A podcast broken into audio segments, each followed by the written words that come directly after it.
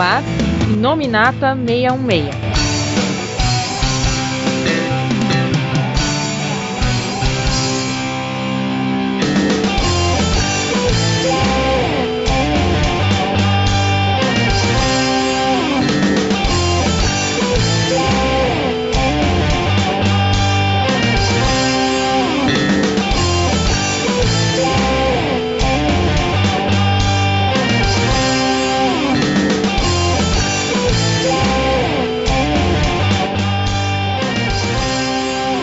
Olá, olá pessoal, estamos começando aqui mais o Inominata 66 de cinema, né? A gente volta agora para o Disney Plus, porque julho também foi a conclusão da tão esperada série da Miss Marvel, né? Uma série que já começou é, com cheio de ansiedades a partir das primeiras promo imagens que tinha da personagem.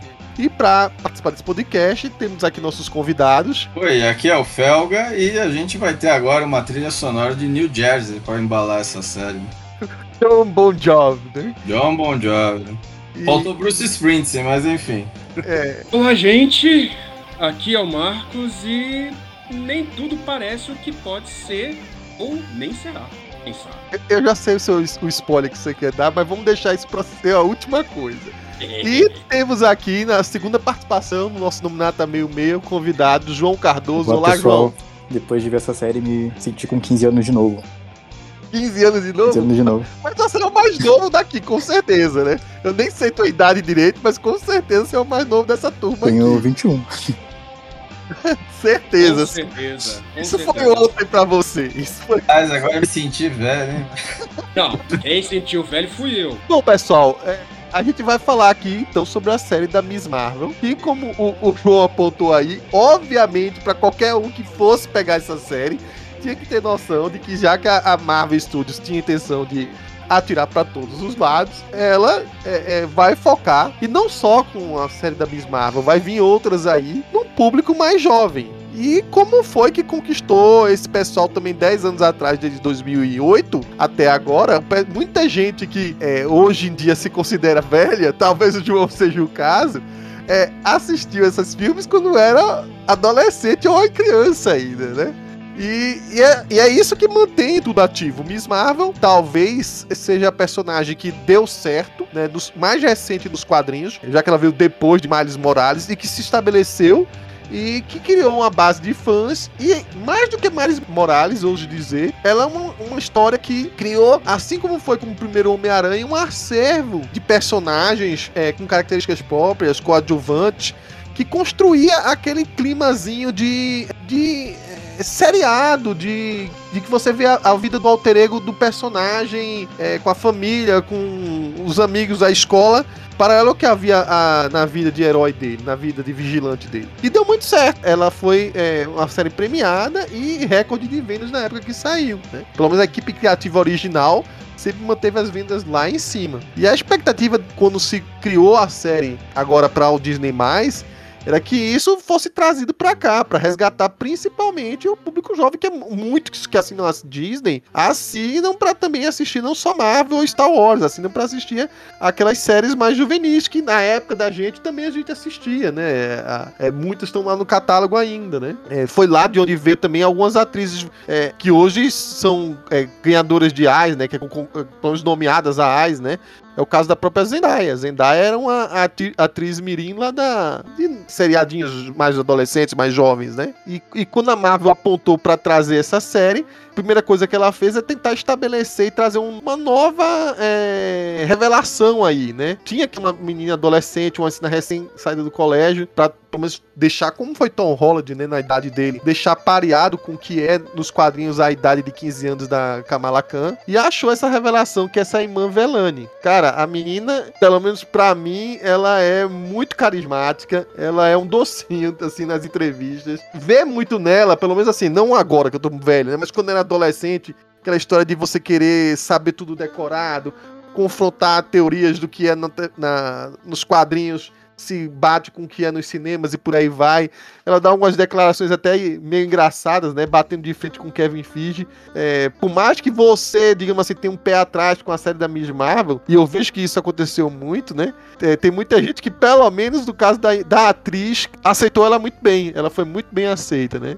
E, e a série é isso, ela é uma série que vai ter também todo um rol, e eu vou falar daqui a pouquinho, de também personagens coadjuvantes que vão fazer o, a versão Flash Thompson da história, a versão da Gwen Stacy da história, do Harry, enfim. Eu sei que não é para gosto de todos, assim, então essa parte mais adolescente, mas não deixa de ser carismático. Felga é um que no começo parece que é, é, não tava lá tão entusiasmado com a série, né? Mas realmente que foi andando, né, Felga? Então, a, no começo realmente era. Talvez quem te fosse mais novo, e aí o João tá pra comprovar, tá talvez se identificasse mais, né? No começo tinha muito daquelas coisas da voltadas, né, para o público e tal. Não tô dizendo que era ruim, mas não tinha a mesma a mesma identidade. Mas assim, as escolhas são acertadas. A série, ela não é. Ela, o fato de eu não, vamos dizer assim, logo de cara não achar ela entusiasmada, vamos dizer assim, ficar entusiasmado, não quer dizer que ela seja ruim. Não, ela é bem feita. Isso aí desde o começo, né? Tem lá seus pontos. É uma personagem que está sendo apresentada. Você precisa mostrar todo o, o, o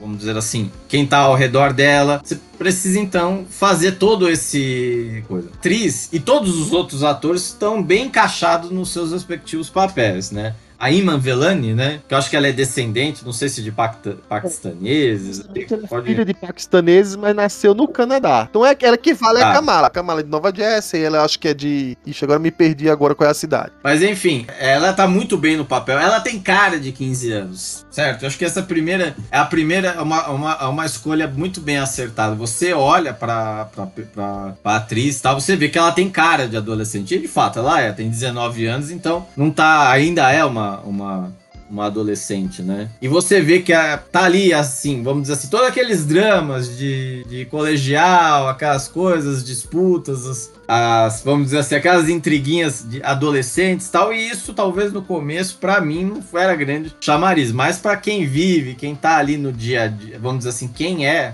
o público-alvo, aí tem, uma, aí tem um efeito bem diferente. Eu acho que aí o grande acerto do, da série são, até a gente tinha comentado, aquele estilo Scott Pilgrim das, das cenas, né? Então Sim. você tem muita influência ali de coisas assim de Scott Pilgrim, tem, vamos dizer assim, aquelas, aquelas chamadas, quando ela começa a viajar, começa a aparecer as imagens e tal. Do Scott Pilgrim é bom falar, né? Que assim, veja para começo de conversa, mas é como se as onomatopeias, as, as coisas que fossem pensamentos ou alguma coisa tipo pulassem para fora da tela e fizessem parte do cenário. Scott Pilgrim Sim. tem mais um lance videogame, na minha opinião.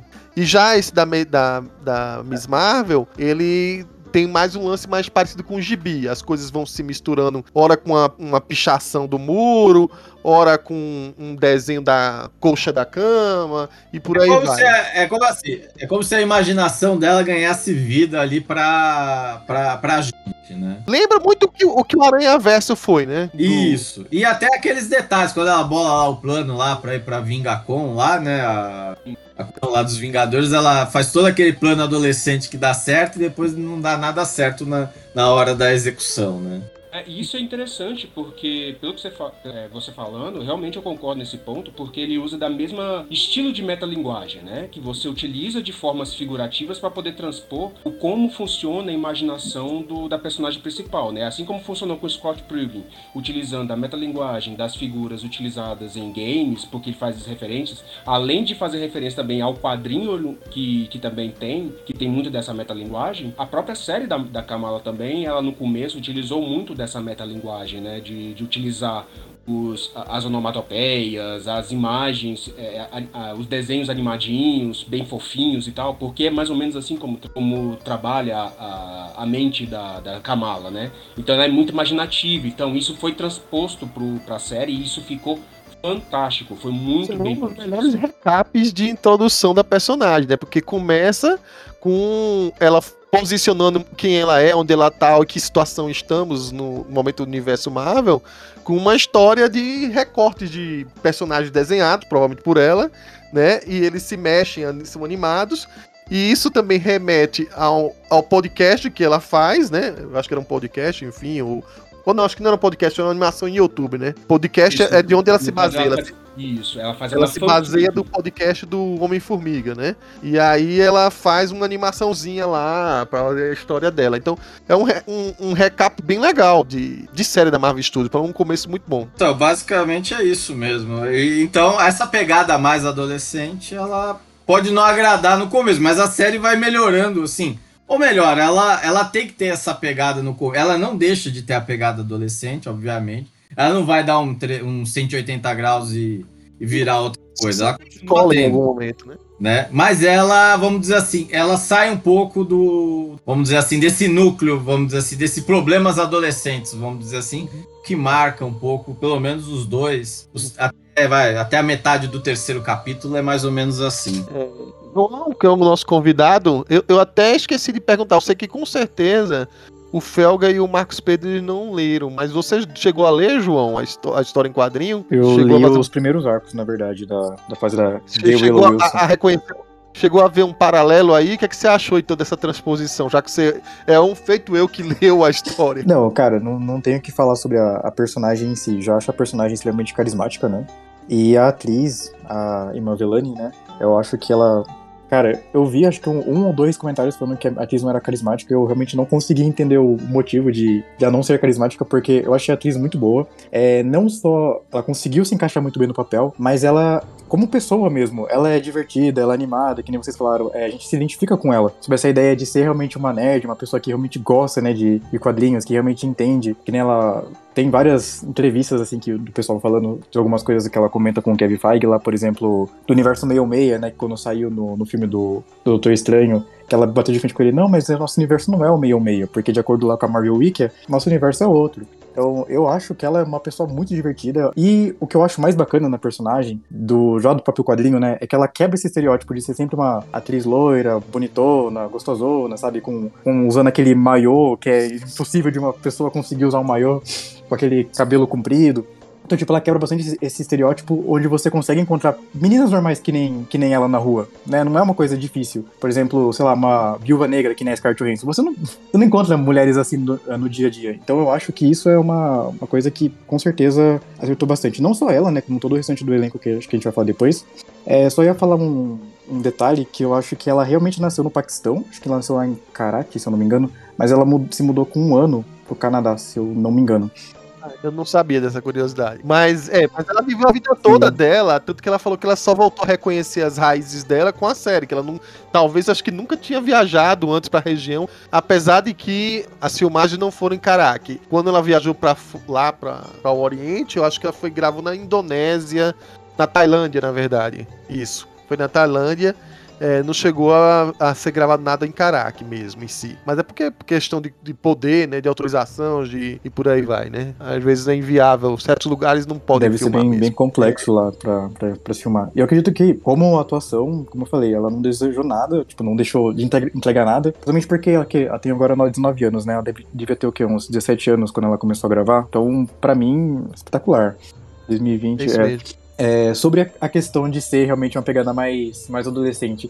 Cara, assim, que nem o Felga falou, é uma pegada mais adolescente, só que como você não pode falar que é ruim, porque é uma questão de gosto. Por exemplo, ah, você vai assistir um filme de comédia, você não gosta de filme de comédia. Aí você pode saber se ele é ruim ou se ele é bom. Então aí depende, vai, vai se basear de acordo com o seu gosto, né? Tem certas coisas que eu acho assim, apesar de ser mais adolescente, eu vou botar entre aspas aqui, é, ela tem toda uma outra parte. Ela tem a relação com a escola, mas tem a relação com a família, tem a relação, um- uma parte com a cultura dela. Então você, mesmo nesses três episódios que não vai tão longe, digamos assim, você vai de curiosos, claro, se você for uma pessoa curiosa, não tiver nenhum preconceito nem nada, você vai aprendendo coisas da cultura, do dia a dia de uma família paquistanesa é, que, que não, é, não faz parte do seu dia a dia, você, ah, pelo menos eu acho, muito interessante. Vou vendo coisas que até no quadrinho não Cara, tinha. eu achei espetacular sobre essa parte da cultura, porque, primeiro, a gente, né, na parte mais do, do Ocidente, a gente não sabe muito, muito sobre a parte, sobre a cultura deles, porque quando a gente vai estudar sobre o Oriente, a gente sempre vê a parte do. do lá mais parte do, do leste mesmo, né? Os, os japoneses, chineses, coreanos, mas ninguém liga muito pra aquela parte porque eles são muito escanteados, né?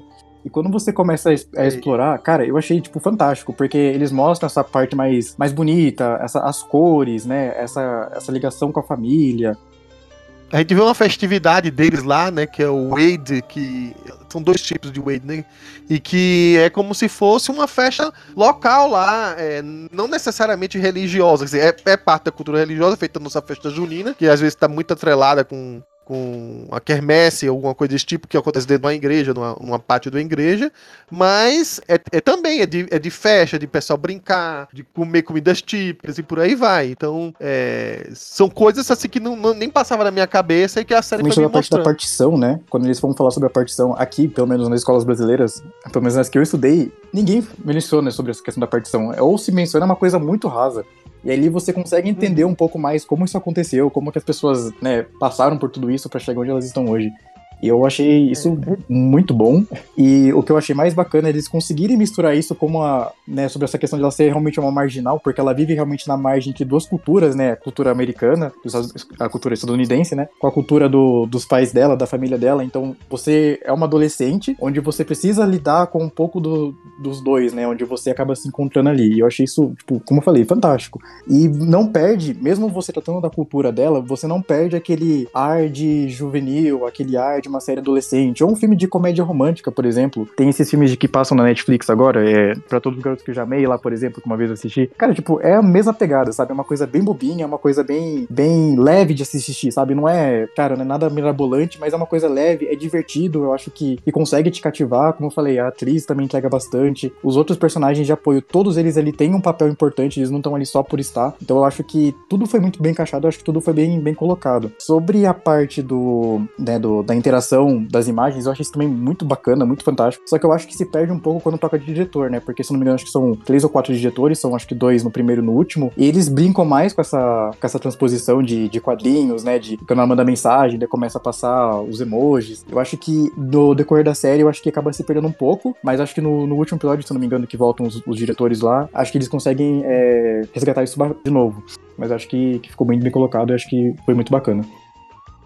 É, esses dois diretores são justamente o Abdul El Arir e o Bilal Falah, que são. é, que fizeram Bad Boys, né? Aquele último Bad Boys. E que agora foram chamados pra fazer o filme da Batgirl. Acho que é filme, né? É isso, é filme mesmo, da Batgirl, Uhum. né? E eles são completamente fascinados, assim, querem ver se voltam pra segunda temporada e por aí vai. O que eu ia destacar mais também mesmo era o que eu é, compartilhei, né, com relação à, à parte gráfica mesmo da animação do, da série, né?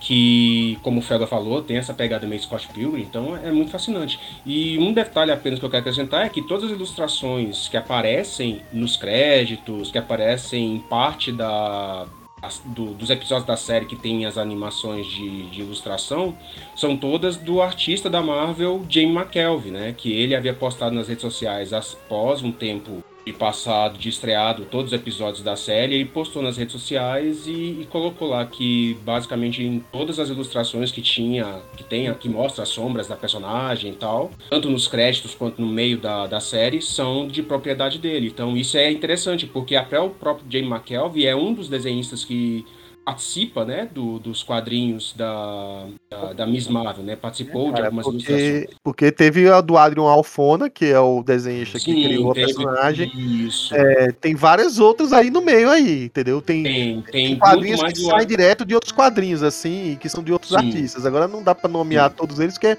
é muita porque imagem, enfim. Isso, é, muito, é muita imagem e é misturado, né? Então, tipo assim, tem, tem intercalações, mas sim, tem, tem, tem ilustrações do Adrian. Geralmente o. Jamie McKelvey que re, re, recalchutou, digamos assim, a, a Carol Davis pra virar Capitã Marvel, né?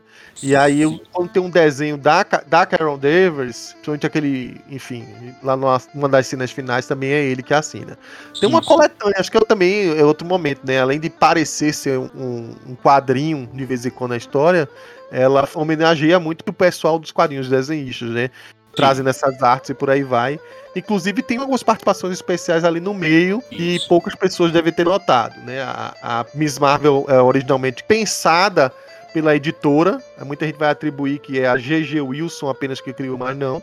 A Sana Amanati, que já era uma editora da Marvel, ela meio que foi incumbida de criar uma personagem com os, as características. Então, ela foi atrás da roteirista e foi atrás do Adrian Alfona. E aí, pelo menos, ela aparece em determinado momento na série, no casamento do irmão, né, do Amir. E a J. Wilson aparece lá no final, no último episódio, numa das, digamos assim, nos depoimentos que acontecem via celular. A pessoa que bateu o olho reconheceu ela facilmente. Só eu acho que o Adrian Fona que eu não, não, encontrei. Mas você vai ver algumas participações especiais. Eu só, eu só queria falar rapidinho: é que tem um, no documentário Marvel 66 que ela, inclusive, aparece a. Como que é o nome da editora? Eu esqueci agora. Sandra Isso, ela, ela aparece como protagonista, ela vai desenvolvendo todo o desenvolvimento das mulheres dentro do, da indústria de quadrinhos e ela tá lá, conta bastante a história dela. Eu acho isso muito bacana, caso alguém se interesse. Isso. Sim, é, é, legal. Aquele episódio, aquele série Marvel 66, né, que é, tem uns episódios muito bacanas, outros nem tanto. Né, outros eu acho que faltou criatividade, mas esse, por exemplo, das mulheres é muito bom. E só para poder fechar também, quem tem quem tá curioso também para ver também uma, um outro tipo de encarnação da Kamala, né? Tem o jogo Marvel Os Vingadores também, que dá uma pequena introdução da, da Kamala dentro do jogo é que é contado um pouco, a, não tanto esse lado da familiar dela, mas mostra ela como ela entra nos Vingadores. E o interessante é que, tanto na encarnação no jogo quanto a encarnação na série, mostra esse lado dela que ela é muito nerd, ela é muito fã do, dos personagens, principalmente da, da Miss Marvel, né? E vocês vão ver durante o nosso podcast que a gente vai mencionar que a origem também de como ela faz os uniformes dela é, é, é interessantíssimo, porque ela tem essa coisa de de o, o, uniforme dela tem essa pegada vingadora, né? Não é apenas a, apenas a, Miss Marvel, né? Que ela tem um, um, um, lugar especial no coração, né? Tem todo um significado. Mas o, a roupa dela transparece o que, que ela sente pelos índios. E isso é interessante. Na série, realmente, é colocado um pouco mais esse amor que ela tem pela Carol Day. Já que você falou em outras mídias, também tem o Marvel Rising, né? Tem o último desenho dos Vingadores também, que introduziu a personagem. Ou seja, não podemos dizer que no, antes do, da série, né? Se não teve um trabalho todo transmídia aí para deixar a personagem mais, digamos assim, familiar aos olhos das pessoas, né? Então, assim, ela não é uma completa estranha para muita gente.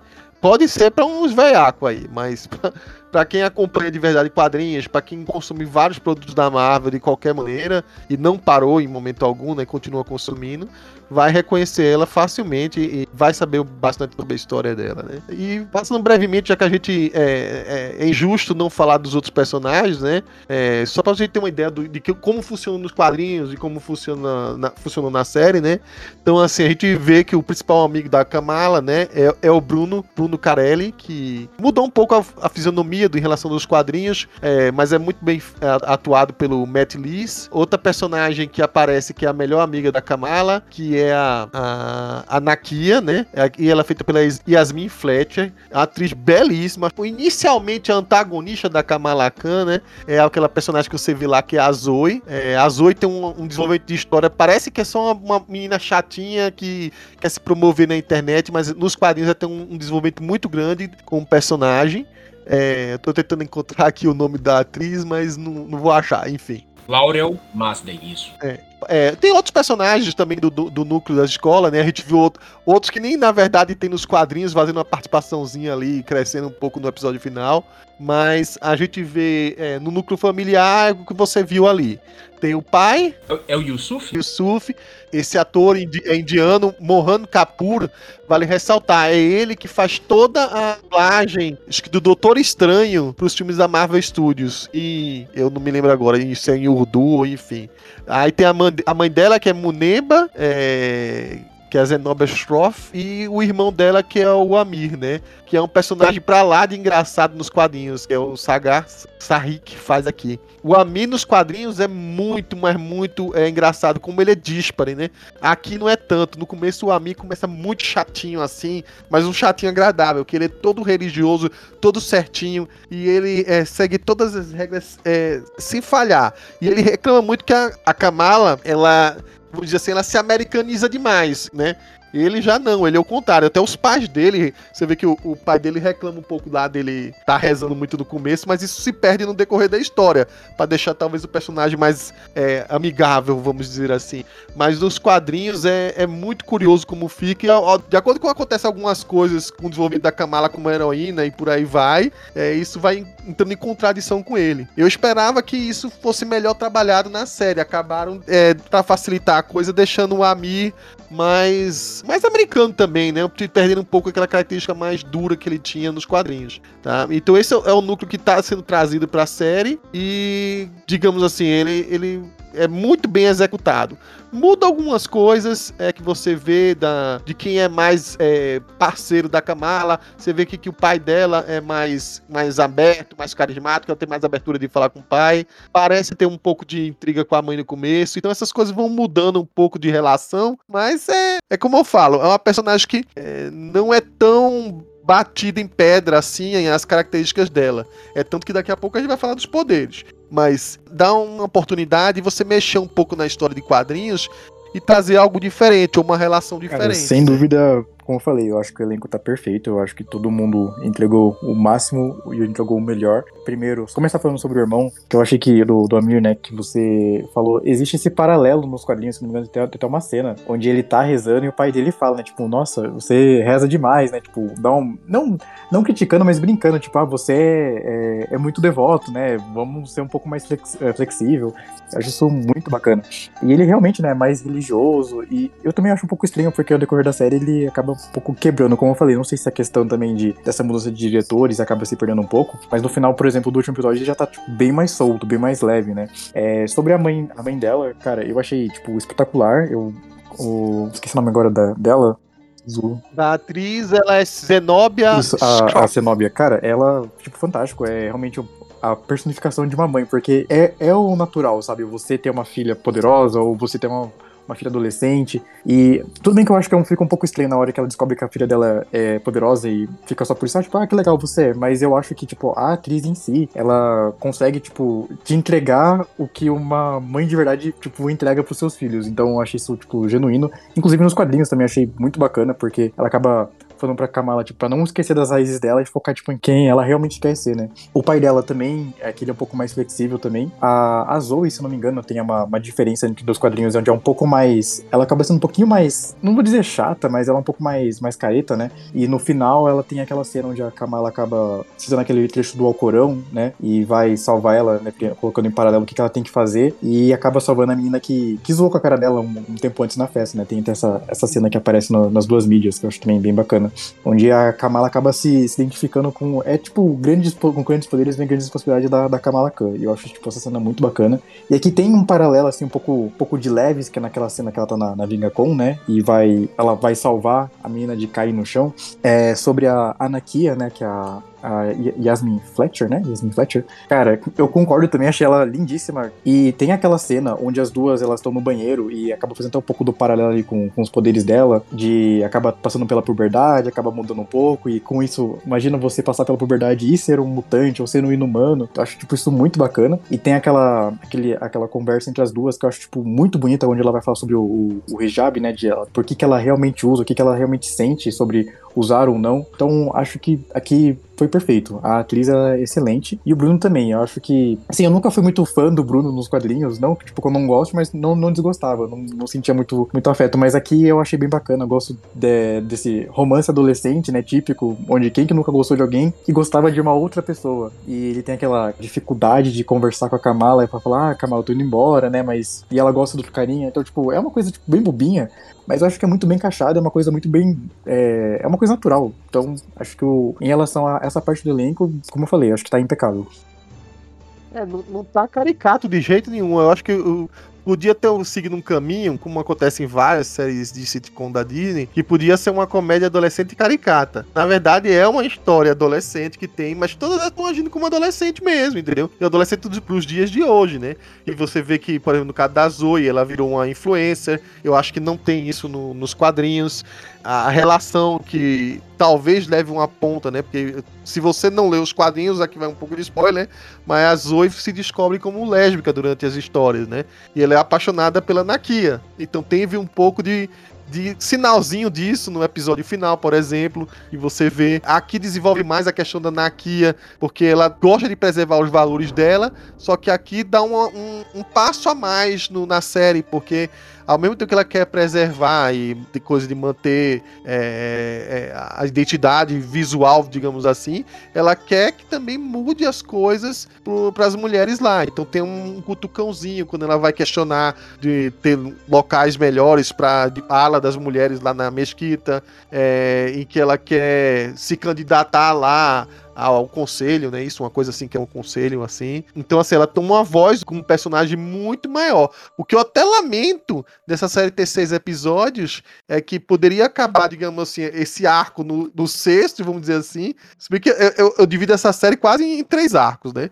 Eu tava conversando com o Felga, mas podia ter um, um arco complementar para trabalhar melhor esses personagens coadjuvantes. Faltou um pouco isso antes de já chutar o, o pau pra seguir em The Marvels, né? Desenvolver mais. Dava para fazer isso em, facilmente em oito episódios, puxar pra nove talvez. Trabalhar melhor a, a heroína de Jesse, né? As interações estão muito boas, eu acho. Acho que, como foi, foi falado, ela não é uma, não é uma, uma série adolescente caricata, igual, sei lá, aquelas séries que tem lá no catálogo da Disney. Até até porque não era e não nunca foi o objetivo ela ser uma série caricata, né? Ela, ela mostra, ela tem essas relações, as relações e faz isso de uma forma muito boa, né? Não, acho que não, isso aí não dá para reclamar. Acho que e assim é como eu falei, é, é, é, ela tem todo aquele clima adolescente e tal, mas ela tem essas partes que mostram um pouco da, da cultura é, muçulmana, da cultura paquistanesa, né? Isso já é uma cultura muçulmana e assim é mostrar de um jeito sem, sem, sem partir para aquele estereótipo que a gente tá acostumado a ver no, nos cinemas, né? Ou em outras séries, em outros filmes, né? Pelo menos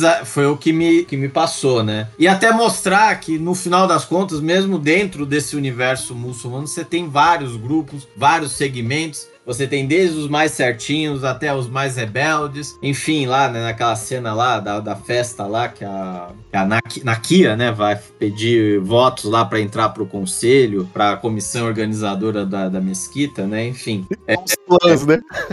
Hã?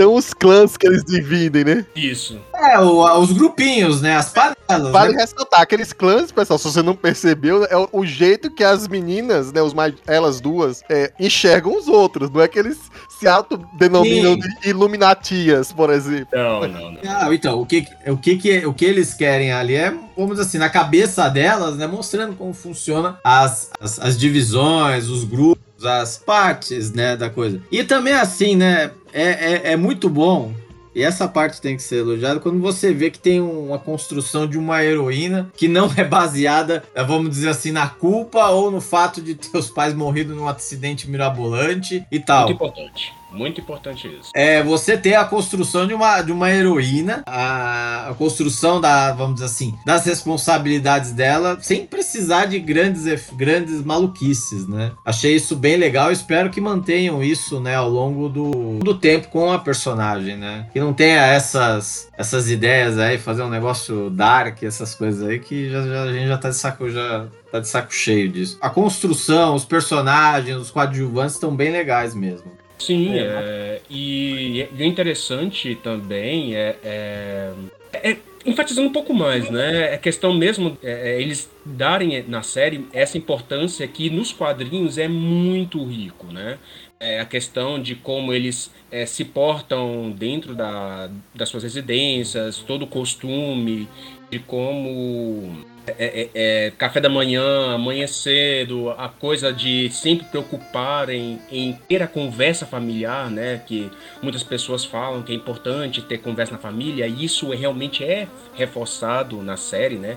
tudo é gira em torno, mesmo com as modernidades, com é, tipo, você tem no WhatsApp, você tem no Telegram, você tem um monte de coisa de, de, de rede social para você conversar, compartilhar as coisas, você tem até videochamadas, Mas é importante esse coisa que a série reforça, que é a questão do laço familiar. Né? Tudo ali envolve os pais, ou envolve alguns parentes, envolve o irmão, ou envolve as amigas, né? Então é tipo todo o núcleo familiar ali é sempre presente em toda a série, por mais que tenha alguma ação, que tenha alguma intriga, mas é sempre forçado essa coisa da questão da família, né? E isso é muito reforçado no, nos quadrinhos dela. Bom, passando agora para a parte talvez mais polêmica, antes da série estrear, a questão do, da mudança dos poderes da personagem. Tô nem falando da origem dos poderes ainda, tô falando da mudança da estrutura dos poderes deles, né? É, para quem acompanha os quadrinhos, já não é novidade que ela é uma personagem que chama de uma megamorfo, né? Ela é capaz de alterar seu corpo de diversas formas, que ela faz aquele mais tradicional ataque dela, que é fazer um punho gigante, mas ela é capaz de esticar suas pernas para sair andando por aí. Ela é um misto de Senhor Fantástico com a mística, né? Que vale ressaltar que a primeira vez que ela descobre-se como é, uma heroína, ela se modifica ao, ao ponto de parecer a Carol Danvers, né? Uma Carol Danvers menor, assim, no tamanho dela, e com a roupa da Miss Marvel, na época aquela Miss Marvel mesmo, aquela maior é, preto com o raio, assim, né? É o preto clássico, né? É, é, é, não é o clássico que teve no uniforme anterior. É o, digamos assim, é o preto da, que a maioria do pessoal conhece, que é dos desenhos dos anos 90. Isso. E que foi o que Chris Claremont que acabou criando, mudando no decorrer do caminho, né? Ele já escrevia antes a personagem. E aí o que a gente vê no, no logo nas primeiras promo artes é que ela passou a ter um poder parecendo o que na minha interpretação era uma coisa que lembrava aquela Cristale do X-Men 2099 e que era capaz de criar estruturas de cristais, e aí criava armas, criava coisas e por aí vai. É isso que me pareceu no começo. Não, hoje a gente já sabe que diz que ela é mais parecido com o que eles chamam de Luz Dura. A própria série deu o nome para isso, né?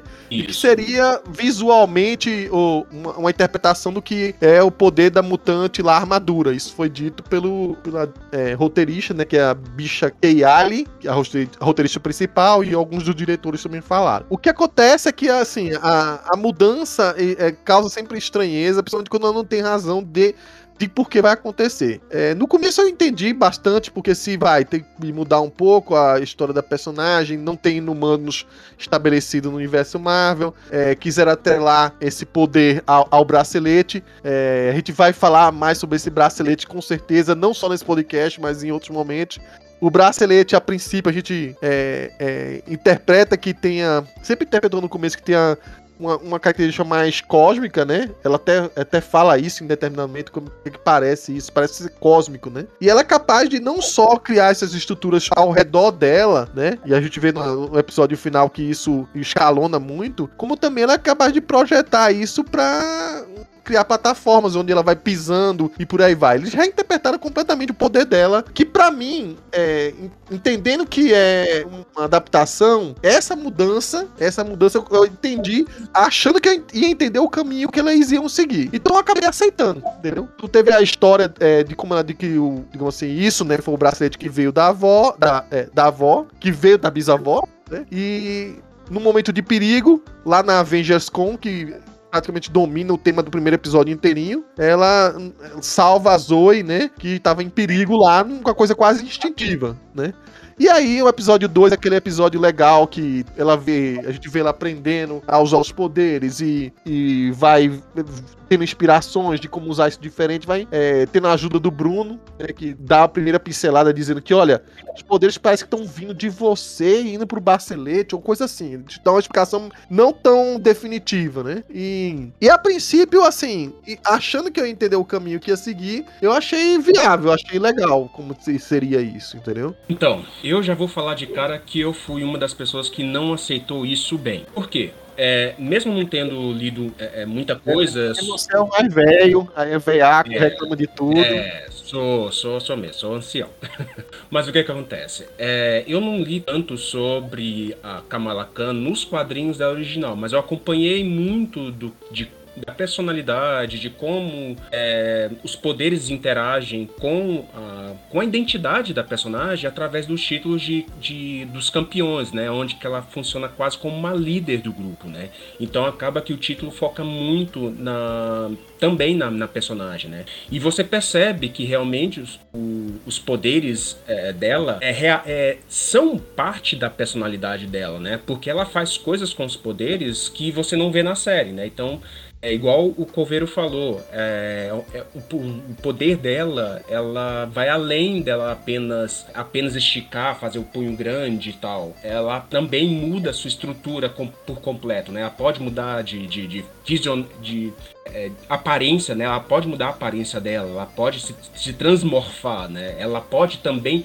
alterar o seu tamanho, né? Então, tipo, ela pode ficar do tamanho do Homem-Formiga e ficar gigante também do, do, do também do, do, do Homem-Formiga, né? Então, ela consegue ter um controle absurdo da sua estrutura corporal, né? E isso é uma coisa faz parte dela. Tanto é que no começo do quadrinho, como o Cover também é, lembrou, uma das primeiras coisas que é revelado quando ela ganha os poderes dela, né? Que ela, os poderes dela são ativados, ela se transforma na, na, Carol, na Karen Davis, que é a, a, a, heroína que ela tanto se inspira, né? Tipo, em, em momentos até do quadrinho, né? Ela, ela chega a falar isso, né? Que ela é, é, que ela gostaria de se parecer muito, né? De ser muito como a, a, a grande heroína dela, a Miss Marvel. E ela acaba se tornando, né? Essa personagem. E, e até mesmo no começo dos quadrinhos dela, né? É, de, é colocada essa questão também da identidade, né? E a série também, ela consegue colocar isso sobre essa questão da identidade dela, mas é de uma outra forma. Então não acaba não sendo ligado tanto a, a, aos seus poderes.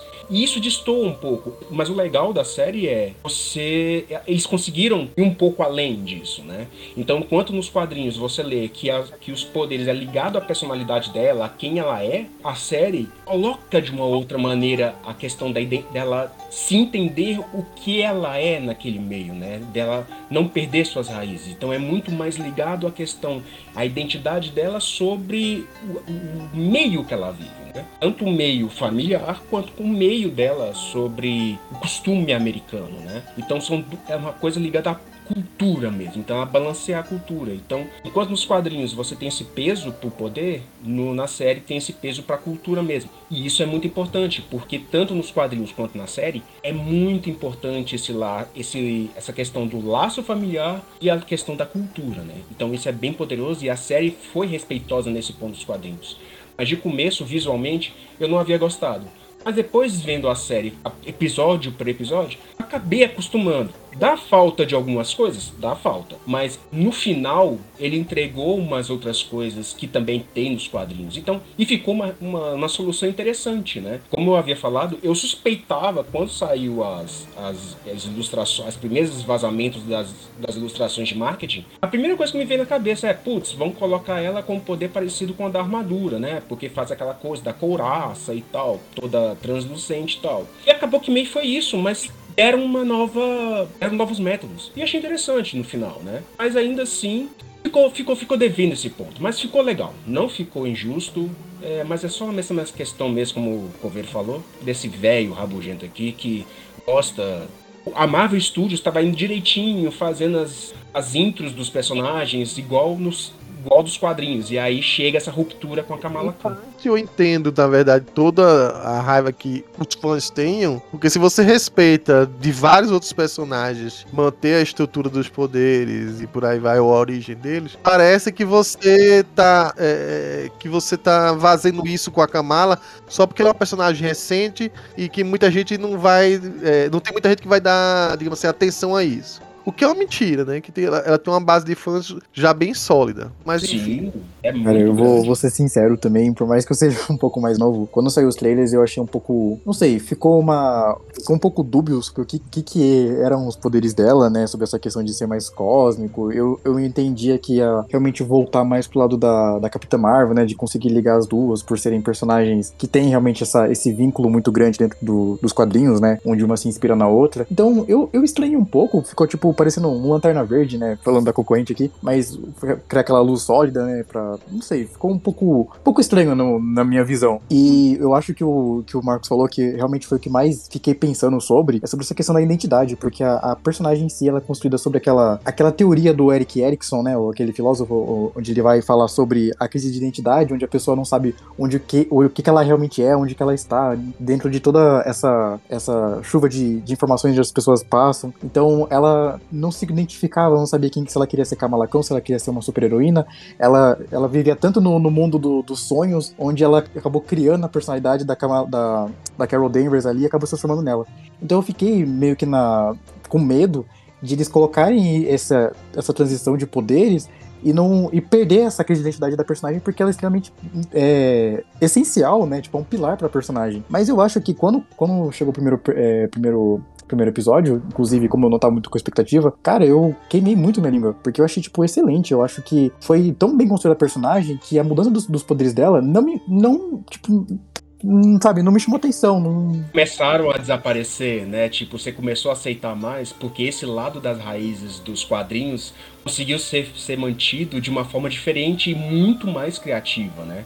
Não é igual, por exemplo, você pegar um personagem aí que é muito clássico, né? E você alterar para um ator de quase dois metros de altura e perder identidades é, é, muito enraizadas dele também e falar que é igual porque ele é só nervosinho. Não, vai muito além disso, né? E, isso é uma amostra aqui do que foi feito com a Kamala, né? Eles realmente pegaram toda essa raiz estrutural dela, que antes era ligada aos poderes, e fez uma, um novo link, que é com a cultura, né? Cara, exatamente, eu achei isso perfeito, esse, todo esse link, essa, toda essa construção. E como eu falei, foi uma coisa que, primeiro, eles usaram aquela questão do, do bracelete, né? Sobre. A gente vai falar um pouco. Não sei se a gente vai falar um pouco melhor sobre a parte do, da origem dos poderes, mas, mas aqui neste momento mesmo, sobre os poderes em si, sobre essa mudança dos poderes, eu acho que, que ficou bacana, eu acho que, né, que teve teve essa construção e eles tentam fazer até um, uma, uma homenagem, meio que uma referência no final onde ela fica grandona, né? Que eles conseguem juntar essa parte, sabe, essa, sabe ter esse transmorfismo, que eu achei que ficou muito bacana.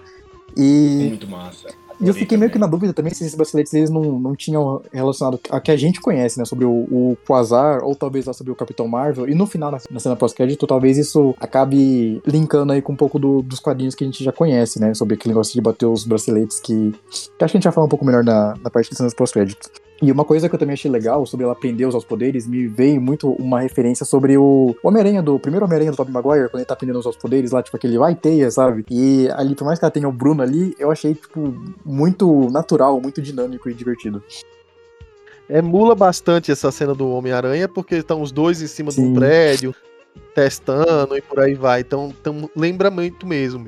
Assim, agora a princípio, o que é que eu acho que pode ter acontecido, assim, porque por mais que a gente fala, ah, queria ir numa direção cósmica e por, e por aí vai, é, eu acho que também cai é, a ideia de que eles queriam afastar um pouco da ideia de ter daqui a pouco um personagem com poderes elásticos. Talvez eles quisessem, de, de, agora que a gente tá ciente que tá um, um, rolo desgraçado com a equipe de efeitos especiais, convenhamos, é, é muito mais simples fazer a alteração dos poderes dela para uma coisa desse, desse porte, assim, digamos assim. Porque é mais simples você fazer esse, esse tipo de energia sobre o corpo dela, dando uma, uma coisa meio translúcida, do que você fazer uma alteração completa de corpo e agigantar ela, como era nos quadrinhos, e por aí vai, né? Requer muito menos recurso de animação, vamos dizer assim, desse pessoal da, do VFX, né? É, é aquela questão da, de você mesclar né, a pessoa com 3D, né? Isso realmente requer muito mais trabalho, porque o, o difícil não é você fazer o 3D, é você colocar a pessoa real e fazer mostrar que aquela pessoa real é também o 3D. Isso realmente requer Exatamente, muito trabalho. É. Isso certamente pesou. É, não deve ter sido apenas é,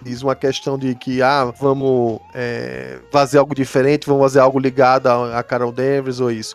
É, isso deve ter sido a solução, mas acho que o princípio era realmente fugir um pouco do que já ia eventualmente acontecer com um eventual Reed Richards e também dá uma facilitada porque é, é custo de série, né? Não é custo de filme inicialmente que ela vai ter. É, Felga, você é o lado que acho que menos conhece de quadrinhos, então acho que não se chocou em nada com mudança de poderes. Mas o que, é que você achou mesmo assim? Bom, acho que, acho que de todo mundo, eu fui o que achei mais indiferente essa, essa mudança, né? E, e assim, talvez, aí pensando, né? Não, não sei se tal, assim, depois de você ver o resultado da série, fica fácil falar, né? Mas não sei se ela funcionaria tão bem assim se fosse incorporando todos os outros esses poderes que ela tem é, nos quadrinhos, nos filmes, no, no, nas animações. Assim, é um choque, né? Porque muda, é, é, é uma mudança muito grande, né? A gente tá falando uma mudança bem radical em termos de poderes né, da, da personagem, né? A gente sai de um, como você falou, de quase uma mistura de mística com o Senhor Fantástico, né, para alguém com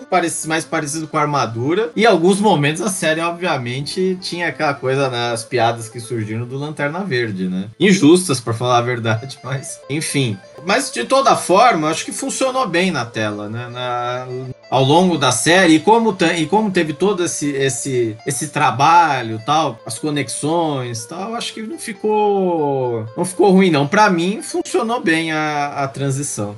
Bom, agora chega uma parte aí em que começa a gente ver a construção dos grandes antagonistas dessa série e saber que tá ligado diretamente com o passado da Kamala Khan e com o passado desse bracelete que ela acabou herdando da avó dela. A gente é apresentado aos clandestinos, né? Que é, a personagem principal desse grupo aí é a Namja. Vale ressaltar que não é. como é o nome da atriz da novela? Juliana Paz. É, não é a Juliana Paz, vale ressaltar que muita gente tava se confundindo aí, tá? É uma outra atriz, é a Nimra Bush. Né? E que é, ela lembra muito a Juliana Paz, assim como a outra personagem que, digamos assim, era do mesmo clã que ela, né? Que é a, a Aisha, que é a bisavó da Kamala Khan, não é a Gisele Thier, tá, gente? Apesar de parecer também. Tá? Então já teve um monte de meme e piadinha na internet, mas é, ela, elas duas são, formam parte de um grupo e que se apresenta para Kamala Khan como uma pessoas que não são desse plano, não são dessa dimensão. É, vale ressaltar que não, não dá a entender que é como se fosse uma realidade paralela. Pela interpretação que a gente tem, é de uma dimensão como se fosse aquelas dimensões que existem dentro da nossa própria dimensão, né? Feita do que a gente viu em Shang-Chi, que tem a Talô e todas aquelas outras cidades lá. É como se a dimensão que ela chama de Nor, né? na, na, tradução mais própria para o nosso idioma seria a dimensão de luz, é, fosse uma dimensão feito o reino quântico, talvez, né? Uma, uma coisa que vai quebrando quarta, quinta, sexta dimensão que a gente não enxerga porque não faz parte da nossa é, composição física capaz de perceber isso. E aí eles são exilados dessa dimensão, não explica porquê, mas é, é um grupo que sobrevive pelo menos há mais de o quê? 50 anos? Mais,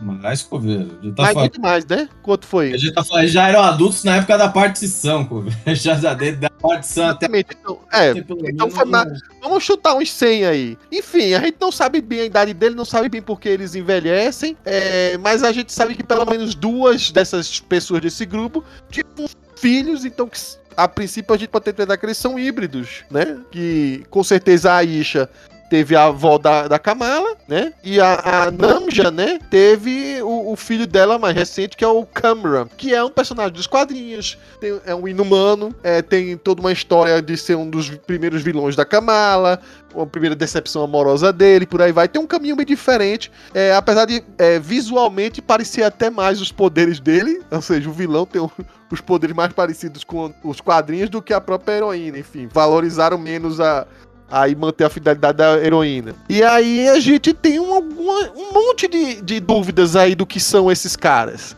né? Clandestino nos quadrinhos é outra coisa. É um, grupo criado pelo Alan Davis que realmente o original, né, o primeiro personagem do clandestino é o Adam que tem enfim, se relaciona com uma Dijin e aí tem uma série de progênies. Tudo bem. Aproveitar esse lance da Dijin para dizer ah, as pessoas nos chamam por aí de Dijin, mas não somos, né? Que era um pavor, um pano que a Kamala tinha. E ao mesmo tempo coloca lá que eles estavam procurando um bracelete, quer dizer, estavam procurando um par de braceletes, mas só achou um. Esse bracelete tava lá na mão azul, que a princípio, pra pessoa que desconhecesse muito o universo Marvel, dizer, nossa, uma mão azul decepada. Será que era um, um gênio, né? Um Dijin, né? Feito, feito o gênio azul do, do Aladdin, né? Do, que acabou virando o Will Smith na, na parte que virou live action. Ou era a mão É. perdida do Luke Skywalker que ficou azul, né? Não, aí também não posta. Mas aí, pra quem conhecesse um pouco mais, né? Diria, não, aquilo ali é Kree. Tudo aponta pra ser Kree, né? E a gente fica com mais certeza ainda quando vai se encaminhando pro final. E aí, pra piorar ainda mais, o local onde eles estavam, onde eles acharam isso, tinha uma insígnia dos Dez Anéis. Ou seja, o que é que isso tem a ver com os Dez Anéis? E pela coloração desse bracelete, será que isso tem alguma coisa a ver com os Dez Anéis lá do Mandarim? Tinha uma coloração também meio azulado quando se acionava. Então fica um monte de coisas, de dúvidas apontando pra isso. No decorrer da história, a Namja, que a princípio estava toda caridosa, querendo que a Kamala entendesse a origem dela, que ela ia ajudar, mexer com o bracelete por aí vai, começa a ficar impaciente, porque a Kamala fica cheia de dúvidas se vai usar o bracelete ou não. Vai lá atacar o casamento do irmão, é, a princípio pra roubar o bracelete ou qualquer coisa desse tipo, ou forçar a Kamala a usar o bracelete pra abrir o que seria o, o mundo, um portal para o mundo dela, pra ela voltar. Mas a gente vê que no decorrer da história que ela talvez tenha outras intenções, né? Pelo menos segundo o grupo dos adagas vermelhas, né? A gente fala depois sobre isso. Uma abertura de um portal desse poderia é, comprometer no- nosso próprio mundo, né? Então, assim, misturou um monte de coisas que a gente vai buscando aqui e ali dos elementos dos quadrinhos e do próprio UCM, mas deixa a gente muito confuso. Mas, a princípio, a gente começa a ten- tentar entender ou achar uma lógica, ou a gente querendo acreditar que era pra ser isso, né? Achando que realmente, a gente tava encontrando um braço azul aqui, é Kree, tem esse bracelete que pode acionar os poderes, só aciona com os braceletes. Então a gente tava tentando direcionar isso pra achar que finalmente ia revelar que a Kamala era inumana, né? Assim a gente achava, né? É uma parte que pra mim ficou bastante confusa. Os clandestinos eu achei que desenvolveu muito mal. Se era pra mudar tanto, teria que ter mais explicações, porque a gente, eu pelo menos fiquei perdidaço do que eles realmente queriam, do que eles realmente eram, e até se eles realmente, é, as pessoas que foram, digamos assim, mortas, se elas realmente morreram, né? Porque começa a ter um monte de teoria maluca agora. Felga, o que, é que você achou aí? Isso pra mim é tão novo quanto é pra você, amigo, que eu, eu li os quadrinhos e isso é completamente novo. Cara, é realmente de fato. é, acho que vai ficar pra mais pra frente pra de- detalhar ou explicar o que, que é isso, né? Claramente, assim, é, os caras misturaram uma série de conceitos, né, pra chegar nos Cris, né? No final das contas, a- me parece que a coisa caminha pra esse, pra esse sentido, né? É, o bracelete é uma referência a- a- aos. acho que a gente chegou a essa conclusão aos nega braceletes, né? Lá da época do, do Capitão Marvel. O braço azul, obviamente, no Eugênio da Lâmpada, é um braço Kree. Aí agora a gente tem a questão dos Dez Anéis. O que, que os Dez Anéis têm a ver com toda essa, essa bagunça, né? Então misturou uma série de coisas que eles jogaram aí. E aí a gente também ficou sem saber, né? por- O que, que era essa dimensão. Também não explicou muito bem. A única coisa que a gente sabe é que é. Como é o nome mesmo da, da personagem? Fugiu? Da líder do Clandestinos lá? É, é Naima, no caso, que fala, né? Porque o J tem som de I. Ah, Naima, então. Naima. Ah, é, a mãe do Cameron lá queria voltar de qualquer jeito tal. E aí depois mais pra gente vai falar, mas os adagas vermelhos falavam que se abrisse esse portal ia, ia ferrar com toda a- essa dimensão. E ficou, a gente ficou sem saber, afinal, o que, que, que, que esse pessoal era, né? Uma hora parecia que tava apontando para os inumanos, aí depois eles deram salto triplo mortal no final.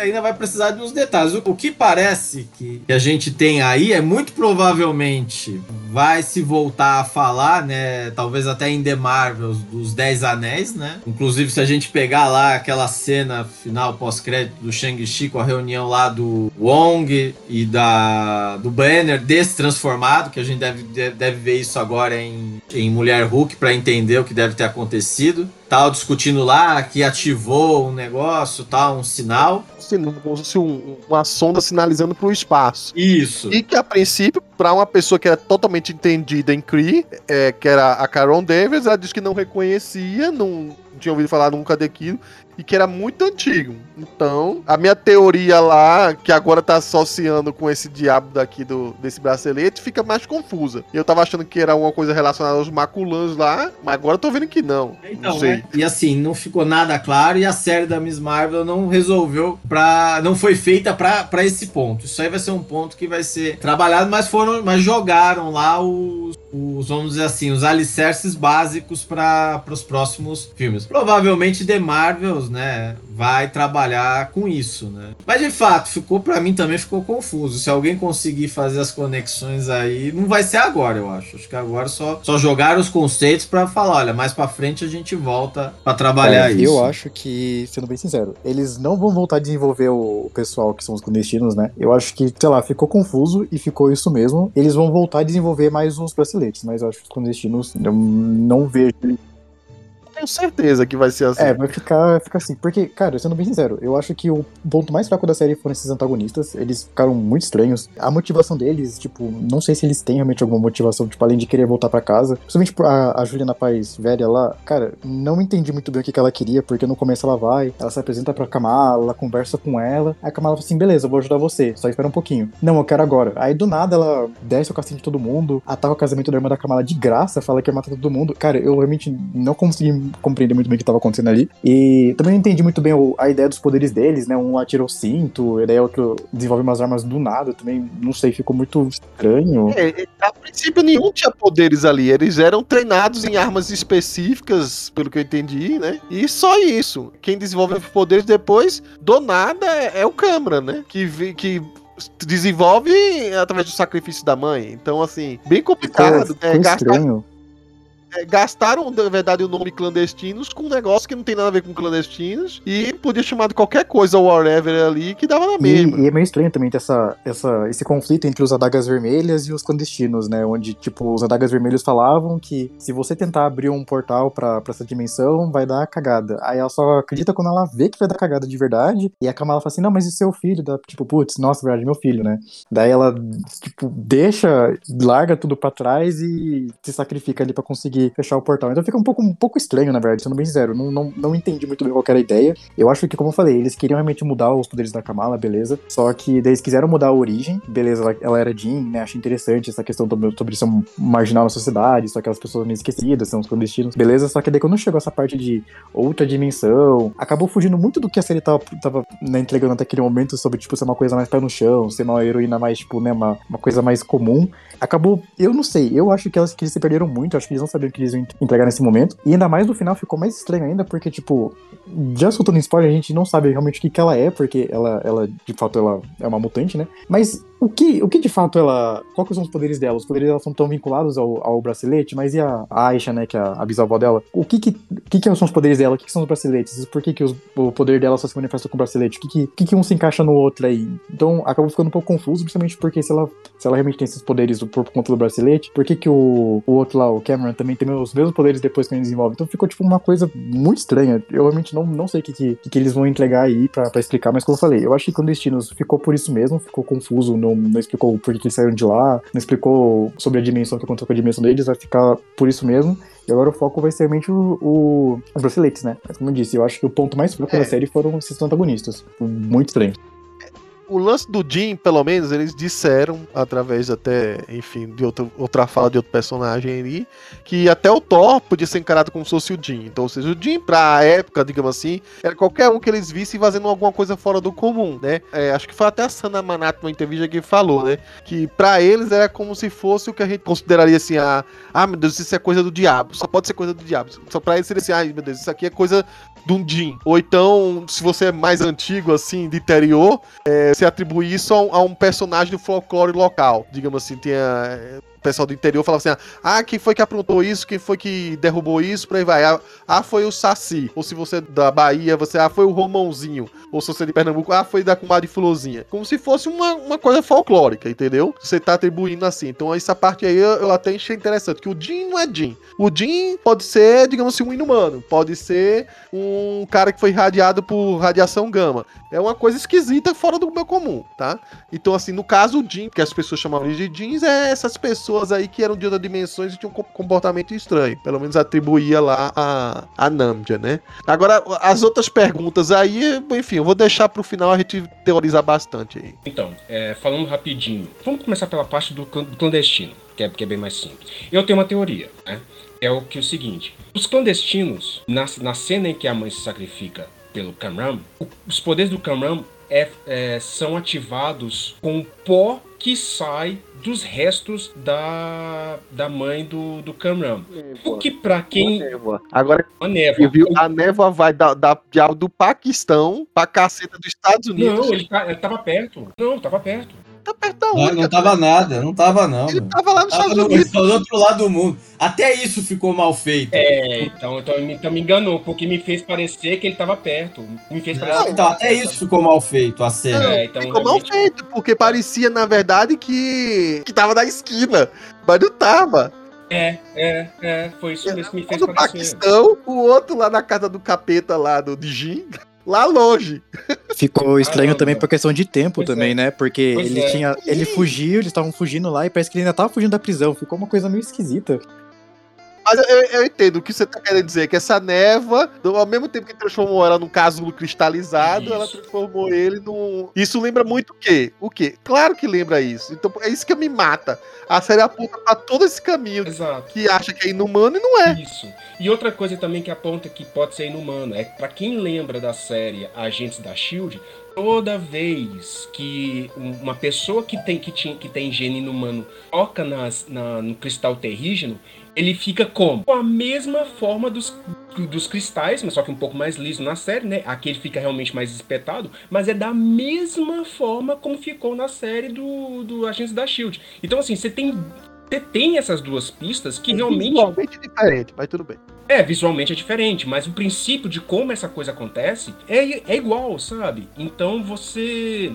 Você tem essas duas, esses dois sinais que realmente fazem referência aos inumanos. Então, assim, é, é meio difícil você realmente acreditar numa coisa que a gente vai falar mais pra frente, que possa ser a coisa que a gente vai falar mais pra frente.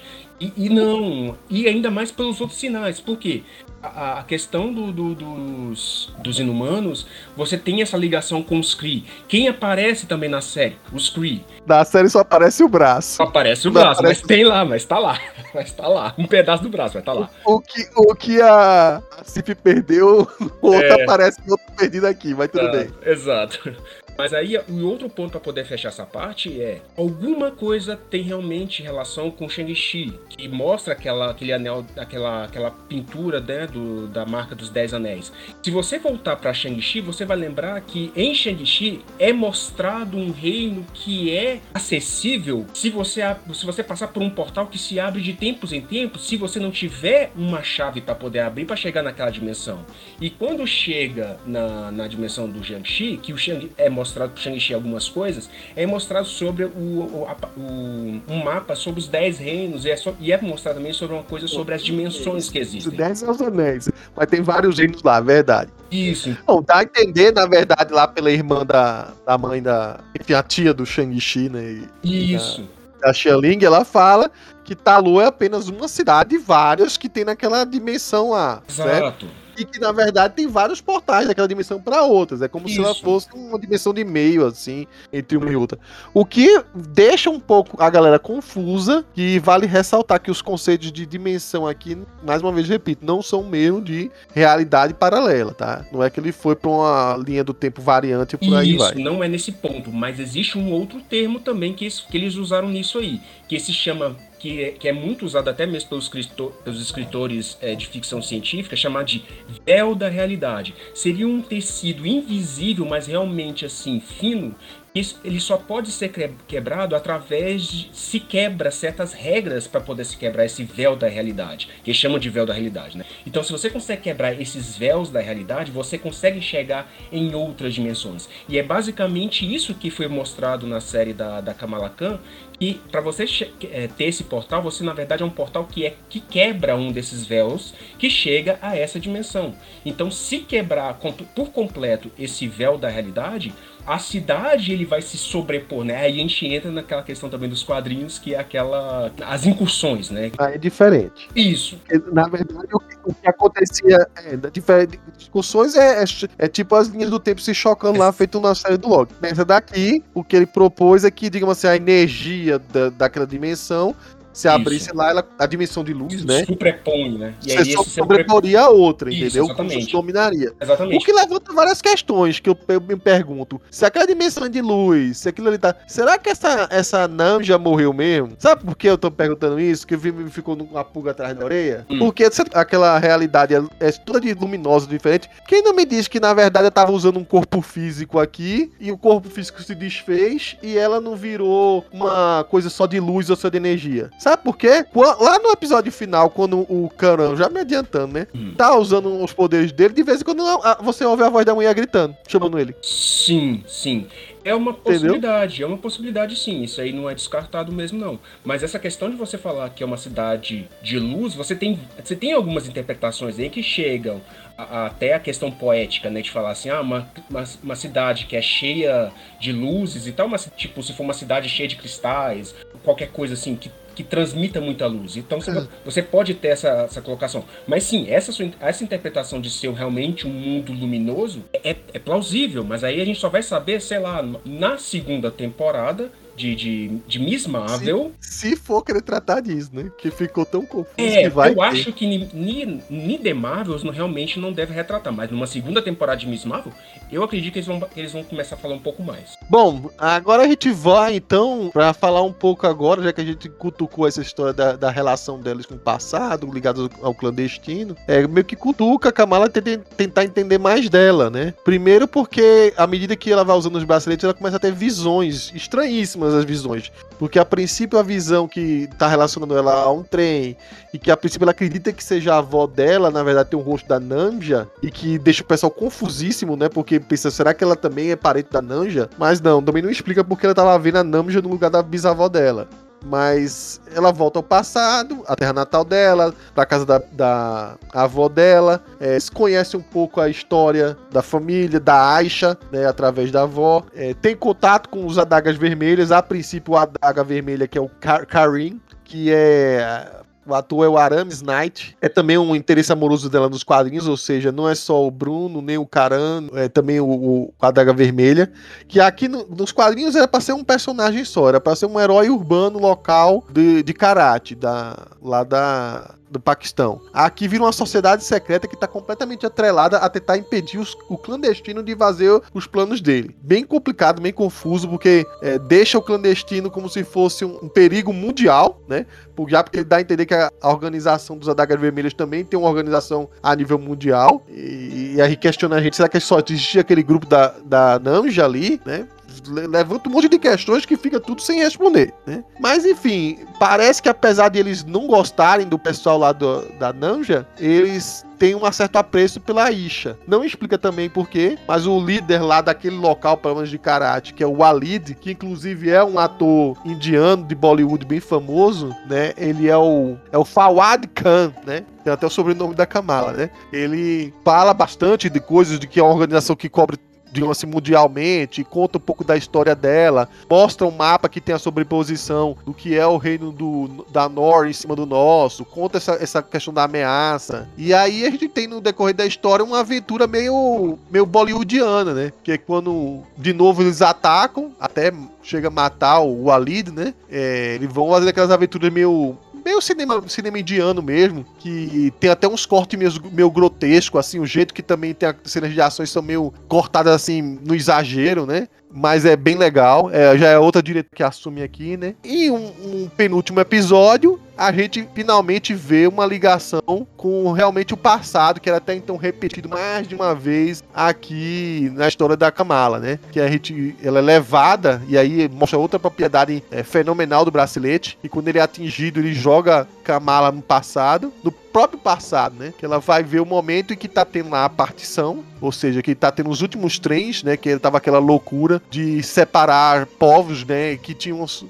sua mesma etnia, vamos dizer assim, mas por questões religiosas e questões é, impostas lá pelo primeiro-ministro inglês na época, forçou uma divisão do país um canto vai pra, acho que pro oeste, né? Outro canto foi le- pra leste, separando ali os polos. Muitas pessoas que tinham é, sua fazenda, é, feito é o caso do bisavô da Kamala, né? Teve que deixar o que tinha de propriedade lá, podia correr o risco de morrer, né? No meio do- daquela confusão. E aí mostra uma coisa que até acontece nos quadrinhos com Loki, né? Loki foi responsável de mudar sua própria origem, né? Nos quadrinhos. A Kamala é, na verdade, a pessoa que ajudou a avó dela a reencontrar o pai quando ela se perdeu é, durante o, aquela última viagem do trem, né? A última saída que ia pra Paquistão. São episódios muito díspares do, do que vinha acontecendo até então. Tem sua característica diferente, assim, acho que o estilo é, de Bollywood é legal no, no quarto episódio. é, e no quinto episódio a gente tem um negócio bem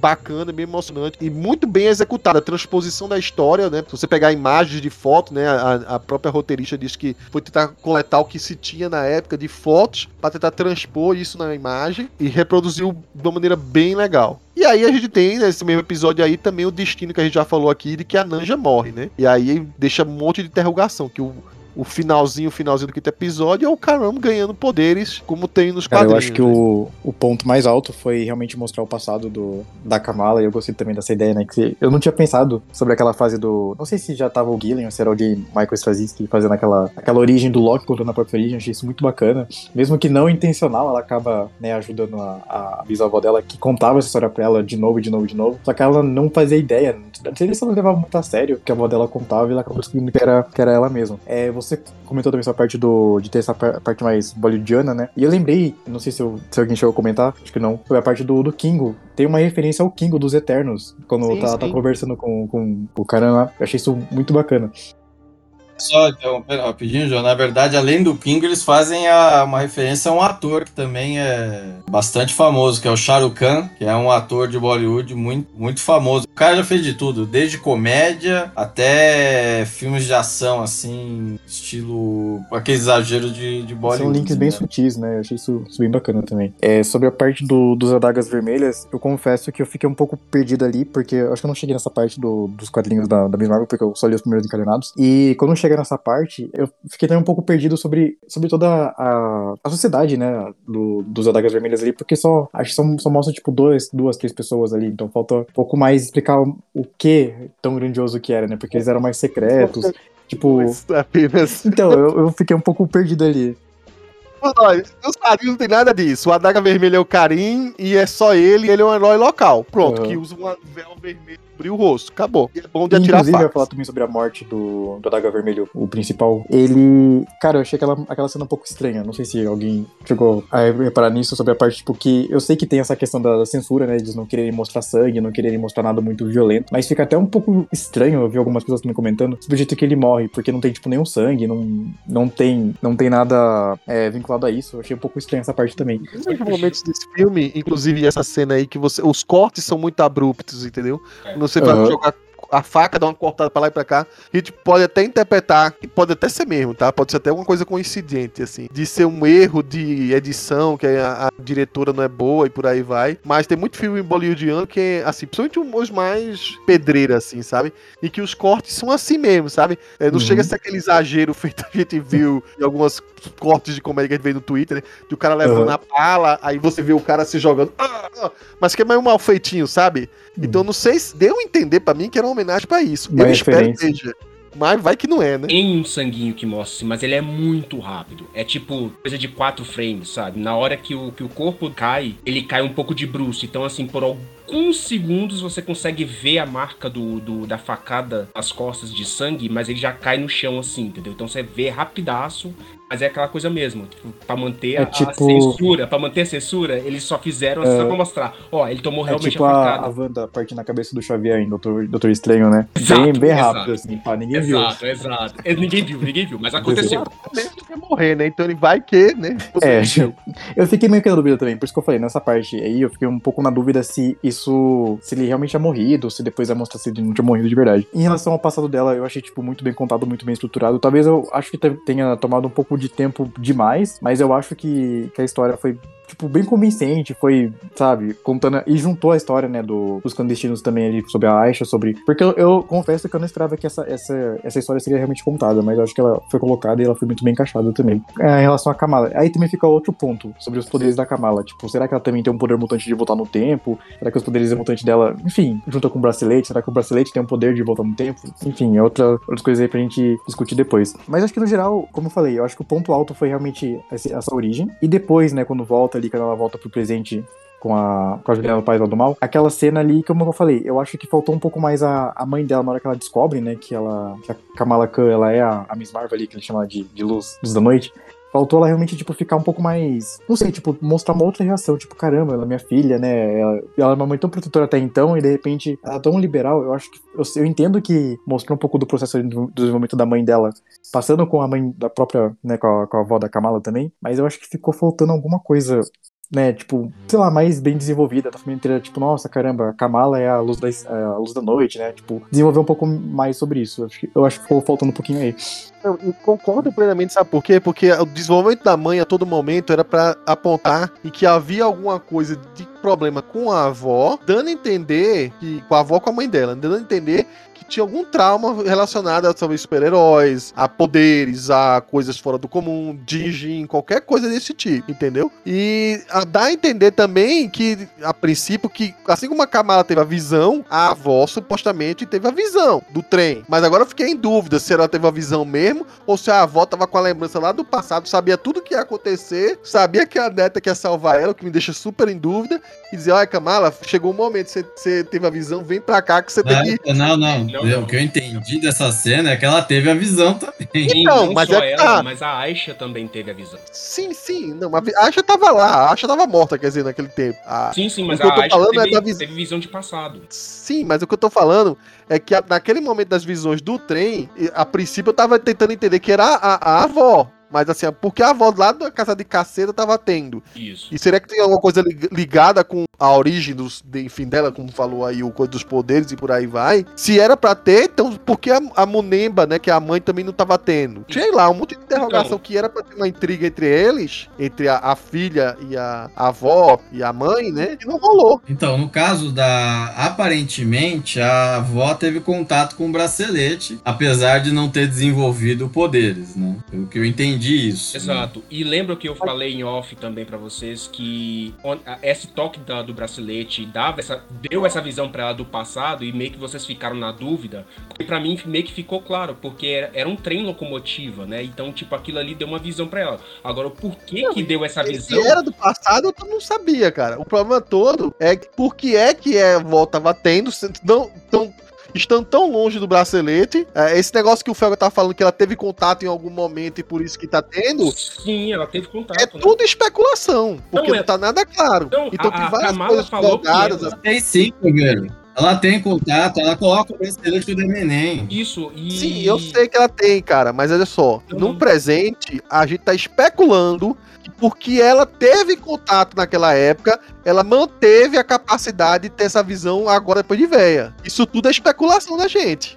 Não, mas ela teve a visão, não teve? Sim. Ela teve a teve, visão e ela teve, mandou teve, mas assim... a caixa pra, pra, pra mãe da, da Kamala. Ela mandou a caixa pra mãe da Kamala com o bracelete. Assim, o bracelete, ele vai guiando a Kamala pra chegar no ponto pra ele poder fazer lá a viagem. Não, no... É o que fala até durante a série. Na verdade, é, a gente acredita que tá levando ela pros lugares que ela deveria sempre ter levado. Isso, entendeu? Isso.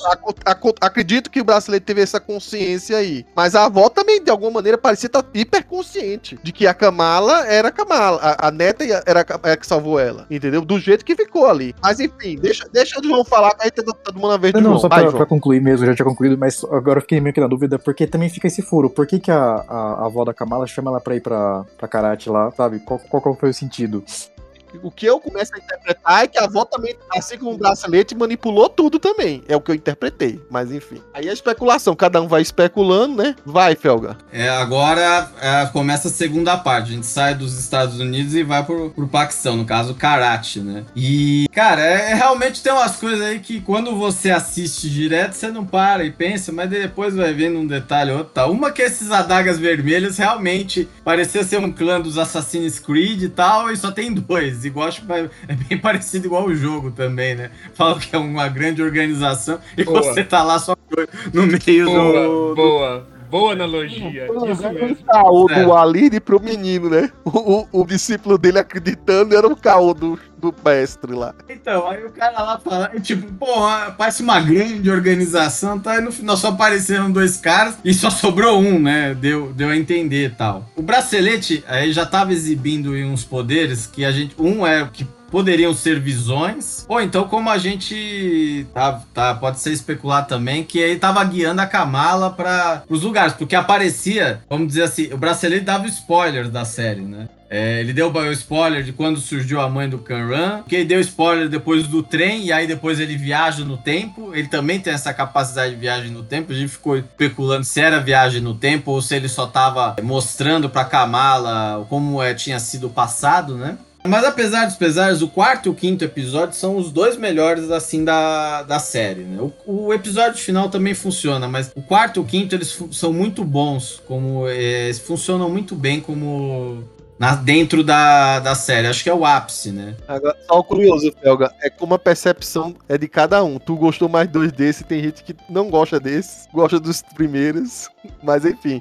É como eu falo, ela vai servindo à medida de que, de que o público varia, né? Mas eu acho até, até, até fiquei preocupado de, de você ter dois, assim, o quinto episódio ser muito, que acho que é um, é um dos melhores, ele acabar, depois vem o sexto ali e faz o igual fez em Cavaleiro da Lua, mas dessa vez não aconteceu isso.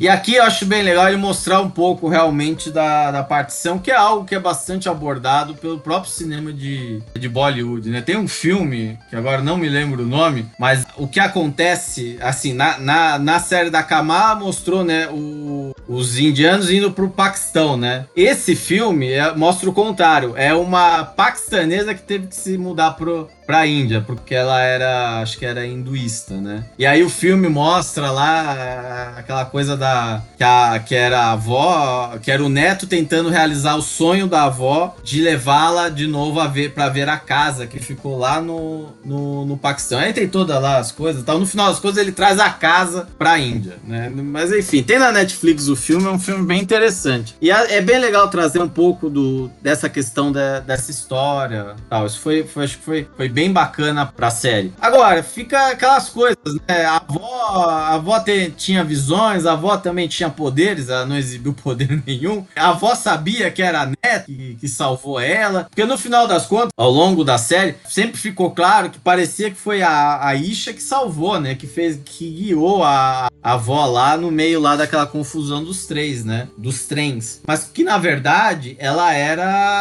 na verdade, quem fez isso foi a, a Kamala. E ficou meio estranho também se era se a, o bracelete estava atendendo os pedidos da Isha ou se o bracelete tinha sua própria agenda, né? Enfim, tem uma série aí de questões que não sei se serão respondidas, mas enfim, o bracelete parece ter uma série de poderes, né? E, e detalhe, né? A gente tá falando de um que era para ser um par, né? Parece que a, a para poder fazer a abertura lá com a, a mulher lá da a mãe do Kanran queria, precisavam de ter um par e esse par sempre ficou perdido, né? E enfim, aí também pelo jeito a Isha des- é, se desligou do grupo quando viu que as intenções não eram das, das melhores. E também achei que nessa viagem do passado ia acabar mostrando por que, que os adagas vermelhas têm tanta conexão com a Isha. Mas no final, me parece que ela foi qualquer contato com algum com alguém, alguém do grupo, né? É, eu até achei que o, o, o- no começo, no decorrer da história, né, que o, o bisavô podia ser uma adaga vermelha, o que faria pleno sentido. Uma coisa meio assim, um amor entre dois antagonistas e por aí vai, tudo bem. Mas não, ele era um, um fazendeiro lá de. Fazendeiro não, né? É fazendeiro, né? Plantava rosas, uma coisa assim. Local que pe- perdeu a propriedade dele porque, enfim, era muçulmano, mas todos eram indianos. E aí vale ressaltar, né? é, nessa época aí não existia Paquistão mesmo, nem o outro, né? O, é, o, qual é o outro que se formou? É, A Índia. não, a Índia já tinha. Era tudo Índia. Eram dois que se formaram. Não, Enfim, não existiam. Aí eles foram criados a, a, a revelia, né? E aí dividido, assim, olha. Quem é muçulmano vai pra um lado, quem é hin- hindu vai para volta a ficar aqui e por aí vai. E de outro lado, se alguém era hindu, volta pra cá. É, É legal mostrar essa essa questão da série, mas ficou essas pontas soltas aí, né? Qual a ligação da Aisha com as adagas vermelhas? Enfim, Nunca saberemos. eles acham que a Aisha era boa. Provavelmente, né? Mas assim, dentro da, da, vamos dizer assim, do arco de formação da personagem, serviu e ficou bom. Acho que aí, aí depois no final ela volta, se entende com a mãe, a mãe e tal. Tanto é que ali tava, tava ali fazendo um fecho. Aí de repente, sei lá, o que volta pra, no, pra, pra Nova Jersey, aí vai lá o Kanran procurar o Bruno pra se salvar, certo? A gente fica sem entender se. E, e, aí a cena ficou mal feita, né? Porque dá um corte estranho. Então faltou esse. Faltou um, certas coisas aí para ser, pra ser explicada. Mas a, ali, cara, aquela coisa, até a metade do quinto tava bem legal. Aí depois, na parte final ali, que a coisa meio dá uma desandadinha, né? Principalmente por, por esses problemas nos cortes. Pô, né? Uma edição muito mal feita. Aí é culpa total da diretora que, enfim, é, não, não soube construir a, coisa. A não ser, cara, que a névoa se teleporta pra perto do cara. Não, não tem... Com certeza a névoa se teleportou. Não tem outro jeito. Não tem outro e jeito. No, e, e, e, no final das contas, é, é, isso que realmente ativa os poderes? Ou, ou sei lá, é, quiseram fazer, ah, não, ele sentiu ah, como se fosse um trauma e por isso que coisa, porque ele até age como um. Ele não age nem como um vilão, mas ele age mais como aquele, como um mutante que acabou de despertar os poderes e não sabe controlá-los. Sim, sim, sim. Isso, tem isso um é pouco, fácil. Tem um pouco disso. Mas ao corte, cara, enfim, podia ter sido melhor trabalhado esse, essa parte aí. Eu havia mencionado no começo que, que o bracelete ele, ele poderia dar essa questão do, do, tele, do teleporte e realmente teleportou no, no outro episódio, além da visão. É, e, e, e, isso é uma coisa que, que ficou realmente estranho pra, pra série, igual vocês comentaram, né? E isso é uma coisa que talvez na próxima temporada eles vão falar um pouco mais sobre as habilidades do bracelete. Porque até o momento, até o momento, eu achava que o bracelete, na verdade, ele tinha, ou melhor, ele tem cristais terrígenos, mas que só seria falado mais pra frente. Porque esses bracelete, esse bracelete ele não ele depois mostrou que ele realmente não só ativa pessoas, o poder das pessoas que têm o gene é, que poderia ser inumano, alguma coisa assim. Mas qualquer, uso, qualquer um que pudesse usar. Mas se a gente prestar atenção, é o seguinte: a avó da Kamala. A avó da Kamala. Cara. Oi? Você tá errado. O, o bracelete não ativa qualquer pessoa. Pois é, aí isso que é tá. Isso. Pois é, mas a série deixou parecer isso. Mas o que é que acontece? A, a avó da Kamala é a é, é filha dessa da, da Aisha, que é uma clandestina, né? Que é uma clandestina. Então, ela, por associação, ela tem os genes. Então, o bracelete ativa o poder dela. No, na volta do passado, teve a história lá do. Ah, é, que ela conta pra, pra Kamal, né? Ah, eu tive. É, eu tive. A, a, esses braceletes me ajudaram a, a gerar estrelas que me guiaram até o seu pai e tal. E aí foi mostrado que teve uma coisa do destino, né? Que a série colocou como essa parada do destino, porque a Kamala voltou no tempo para realmente fazer é, acontecer o passado dela. A gente viu ele também em Loki, né? Que é a questão do Loki fugir do destino dele, ele acaba, ele acaba de qualquer forma entrando nesse destino. É a questão da Kamala. Ela, sem saber, ela, ela se vê na questão da roda do destino, que é o quê? Ela precisava estar ali para poder fazer com que o passado da avó acontecesse, que é o quê? Que é uma coisa que ainda não vi vocês comentando, que é pedrinhas que são dos poderes da Kamala não estavam reagindo pela camada, e sim pela avó dela. Que ela, quando ela tava com as mãozinhas assim, vocês repararam, ela tá com, bra com os braços estendidos, então ela pega os restos da, dos poderes da Kamala e jogam para frente. E, o, e pelo visto, o bracelete meio que guiou para onde estava ou na verdade, os cristais é que guiaram o pai, é o, o, bisavô. Os cristais do que a avó da Kamala, viu? Isso. Que ela, porque a avó da Kamala só tava aberguendo as mãos lá porque tava achando bonitinho. Isso, mas na verdade, na verdade não, na verdade não, porque os negócios, da, os cristais que a Kamala gerou para criar a plataforma que quebrou, eles iam cair no chão. Só que a, a, a, a avó dela levantou o braço e ela que tava com o bracelete manipulou esses cristalzinhos e colocou para frente. E na verdade foi a luz do. Eu não vi isso, não, mas Depois você pode reparar. É, a luz desses cristalzinhos é que trouxe o pai, o bisavô da Kamala, até a avó dela. Então, essa coisa do destino é uma coisa que a série também colocou, porque é uma outra coisa que faz também referência ao clã destino, entendeu? Ou seja, será que todo mundo que é envolvido nessa sociedade eles têm um, um, um, uma coisa de realmente, pelo fato de ser chamado de clandestino, é porque cada um tem seu destino a cumprir? É, bom, pessoal, então assim, já se caminhando agora pro final, né? Episódio final, muita coisa acontece. É a volta lá da dupla de diretores, né? Do primeiro. Então, visualmente, assim, é, volta aquela coisa meio Scott Pilgrim, é, que todo mundo gostou do primeiro episódio. E aí a gente tem o que eles também chamaram de momento esqueceram de mim dentro da escola, né? Então a gente vê que o, o Karan tá completamente alterado, não controla seus poderes. A gente não citou até então aqui, né, a controle de danos, né? A controle de danos tem um personagem que veio lá do filme do Homem-Aranha Sem Volta ao Lar. É, ele não é completamente é, proativo aqui. Ele tem uma subalterna que tá cuidando especificamente desse problema. E tá meio cismada de saber quem é que é essa nova, nova é, poderosa aí que tá surgindo em Nova Jersey, criando um monte de confusão, né? Ela vinha, entrava na mesquita desrespeitando, sem tirar os sapatos. E aí ela volta de novo aqui, continua desrespeitando. Ela parece que quer conseguir o grande, a grande prisão na, da vida dela lá para talvez subir de carreira, sei lá o que. Vale ressaltar que a controle de danos, ela é uma organização à parte, não é uma organização policial. Ela trabalha com policiais, assim, como se ela tivesse, sei lá, um agente e que ela recorre a forças policiais para ajudar ela a correr atrás de dessas pessoas usa também os equipamentos do Tony Stark, né? Dos aqui, a gente viu então os drones aqui, tanto no episódio 2 quanto no nesse agora, é, correndo atrás de tanto da Kamala e agora da Kamala e do, do Cameron. E aí a Kamala agora com a formação completa de heroína, né? Já tem uma certa experiência, já lutou nos Estados Unidos, já lutou no Paquistão,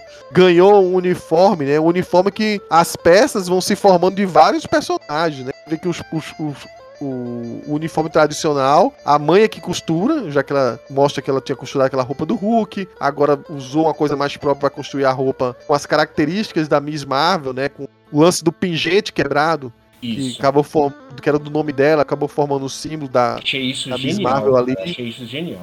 A gente teve também é, a máscara que foi dada pelo Bruno, o véu vermelho que é tradicional da personagem foi algo que ela acabou levando do Adaga Vermelha, né? Pra cá. E no final a gente vê até que o nome, né? Da, da Miss Marvel, o pai dela que batizou, vamos dizer assim. E aqui ela vem para ajudar a, a, salvar o Cameron, né? Tá com os poderes descontrolados, poderes muito parecidos com os dela. Tem toda uma ação no colégio, se junta a, a, a molecada lá, é, a Zoe, o Bruno, a Dakia, ajuda até o irmão dela. Eu não sei como o irmão dela não foi preso. Uma confusão daquela ali, o irmão dela já era adulto, já é capaz de ter entrado em cana por ter feito aquela molecagem lá. Mas enfim, é, eles usam várias coisas do Clube dos Cinco, se vocês lembrarem desses filmes de John Hughes, Clube dos Cinco, é, Curtindo a Vida Doidado. Faz toda uma, uma confusãozinha para deixar desnorteada a galera. Tem aquele momento em que tem a batalha final do lado de fora, onde a Kamala usa poderes ao máximo, usa aquela frase de efeito que tem nos quadrinhos, que é agir gigantar, né? Que é Embiggen, né? Embiggen,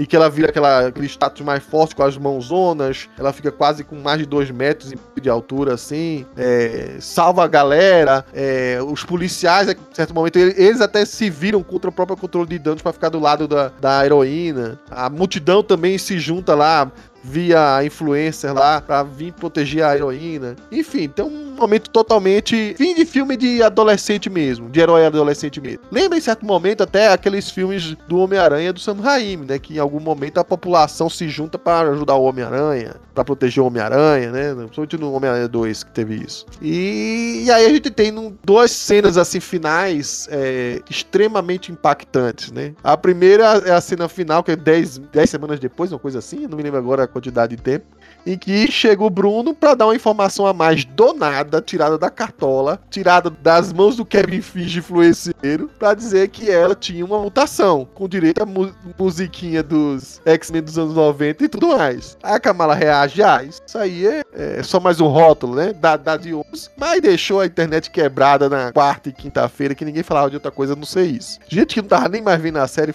voltou atrás para ver, né? É a, a cartadinha que o Kevin Feige acho que deixou pra. Ah, vocês não estão prestando atenção na série da Kamala Khan. Peraí.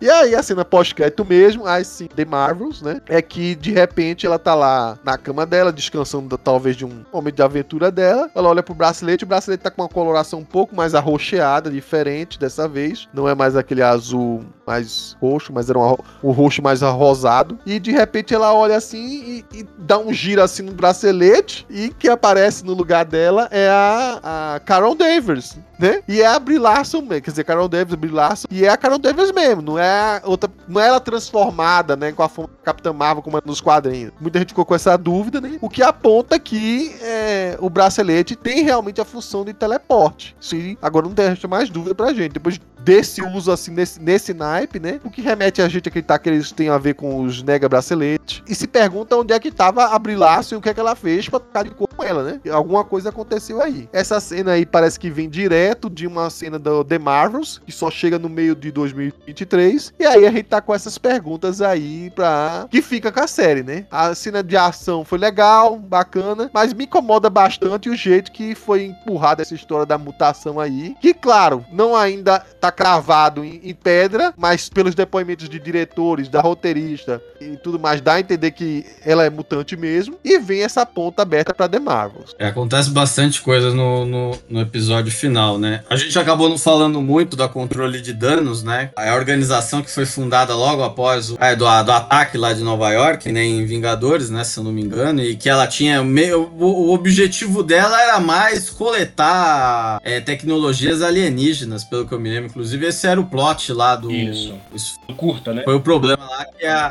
que a controle de danos foi lá que ferrou lá com o cara lá, o Abutre, né? No filme do Homem-Aranha, né? Felga, assim, a, a, a princípio, ela, como era nos quadrinhos, ela é pra tirar todas as tralhas, essas coisas.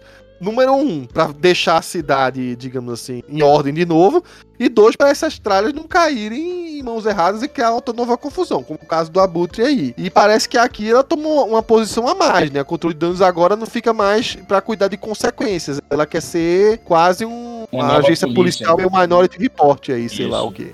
É, então, é quase que uma, uma, uma, coisa meio de lei de registro, vamos dizer assim, né? Só falta atrelarem os futuros sentinelas a controle de danos, né? É meio parecido de... com o que a SHIELD estava querendo fazer, na verdade, né? Porque já que não tem a SHIELD mais, né? Então meio que a controle de danos está assumindo essa função de meio que policiar essas coisas é, é, é, fora do, do, do, normal, né, da humanidade, né? Ou tipo, uhum. danos provocado por esses super seres e controlar esses super seres, whatever. E no final das contas se mostra, né, um verdade, elas causam mais danos do que controlam, né? Porque no final das contas termina a série com um controle de dano de um dano de imagem quase que incontrolável, né?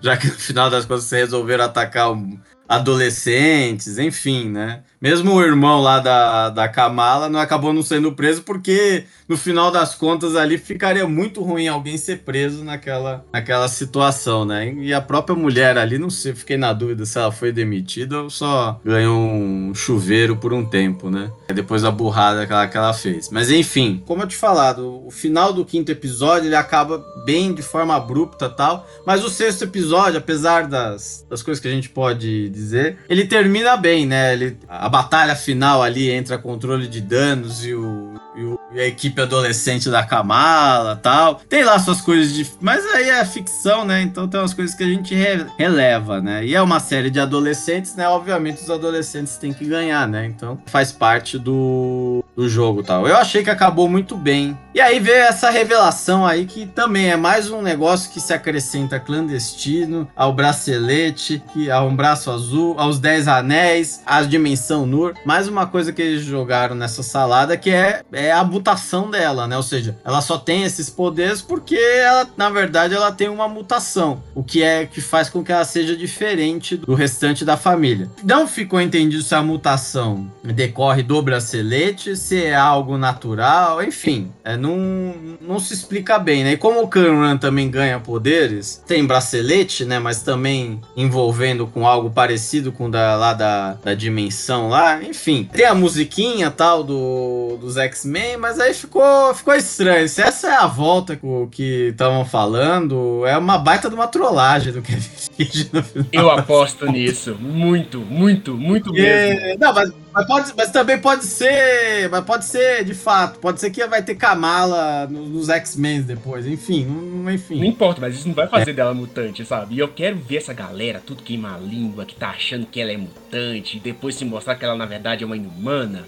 Nossa, eu, eu vou. Eu vou eu, nossa, Eu acho assim, eu, eu acho assim, o, o- quem é que teve a morte mais feroz no filme da, do, do Doutor Estranho?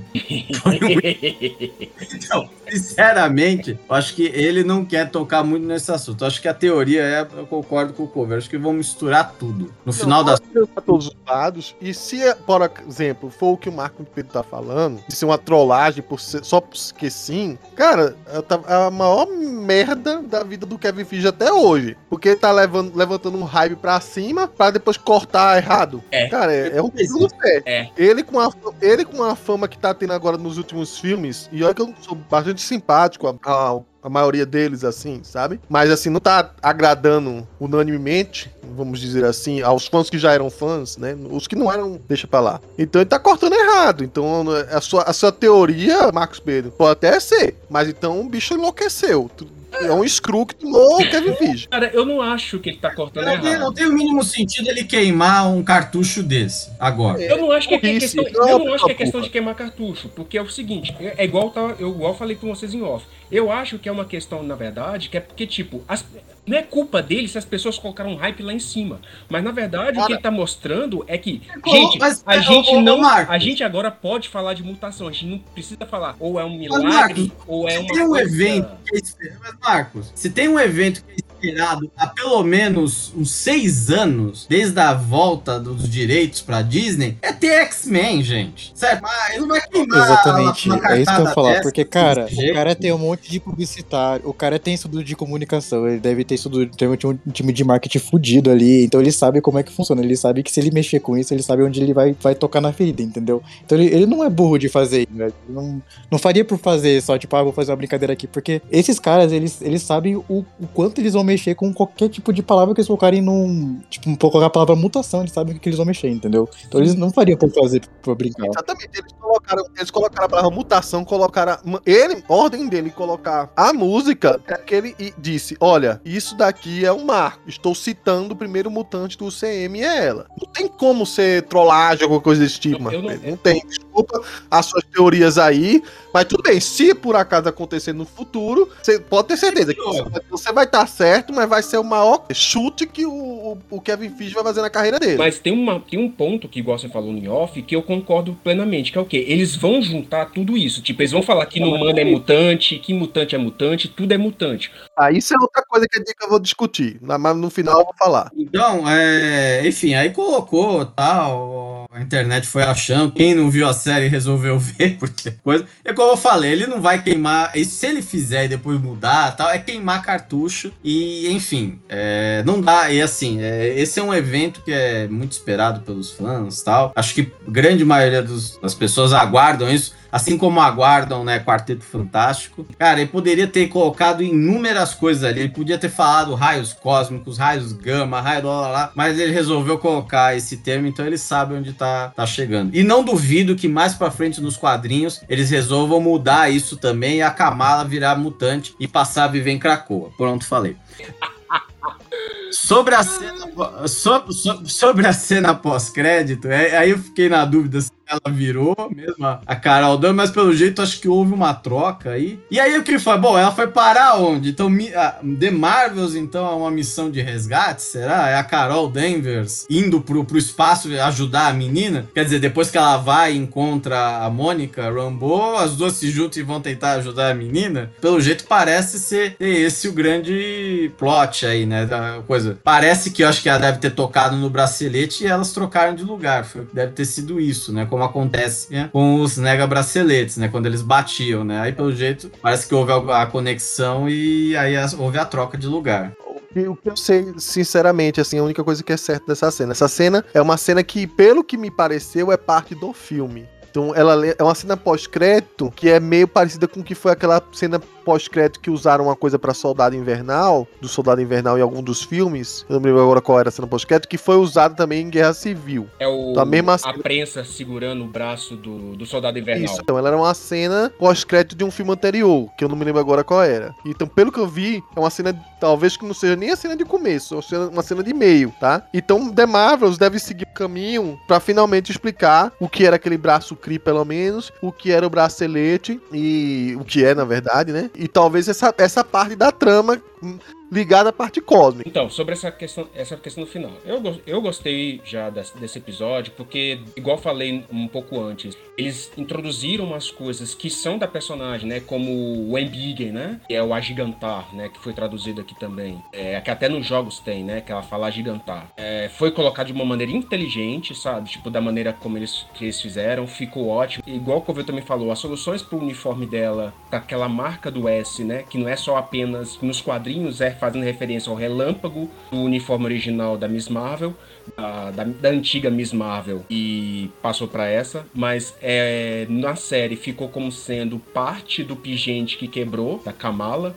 É, eu achei isso genial. Fecha esse círculo do- de mostrar pra, que, a, da, que a série mostra, né? Toda a origem da Kamala foi realmente preservada, apesar das mudanças. Que é tudo sobre a questão da cultura dela, que é sobre, sobre ela, na verdade, o lugar dela nesse meio tão fantástico. Então, isso eu achei genial. E já pulando pra cena pós-créditos, já, já pulando pra essa polêmica do, do, do mutante, eu ainda cravo. Realmente, pra mim, não foi essa questão de tipo assim, bola fora, mas foi pra sinalizar. Agora a gente não precisa mais ficar falando que isso é só milagre. Realmente é mutação sim, tá? Ela sofreu mutação porque não se sabe se ela nasceu com essa mutação ou se, é a muta ou se essa mutação foi provocada pelo bracelete. Isso é uma questão que tem que ser respondido. Isso as pessoas não estão se ligando, porque o Bruno falou, os- os- o- eu acreditava que o bracelete é, te dava a condição dos poderes, né, mais para trás, e depois ele falou que teve, nova, ah, que ele teve novas pesquisas e ele na verdade descobriu que o bracelete canalizava os poderes que vinham Na dela. verdade, o Bruno desde o começo falou que os poderes vinham dela. Só que dessa vez ele disse que estava ligado à genética dela. Isso?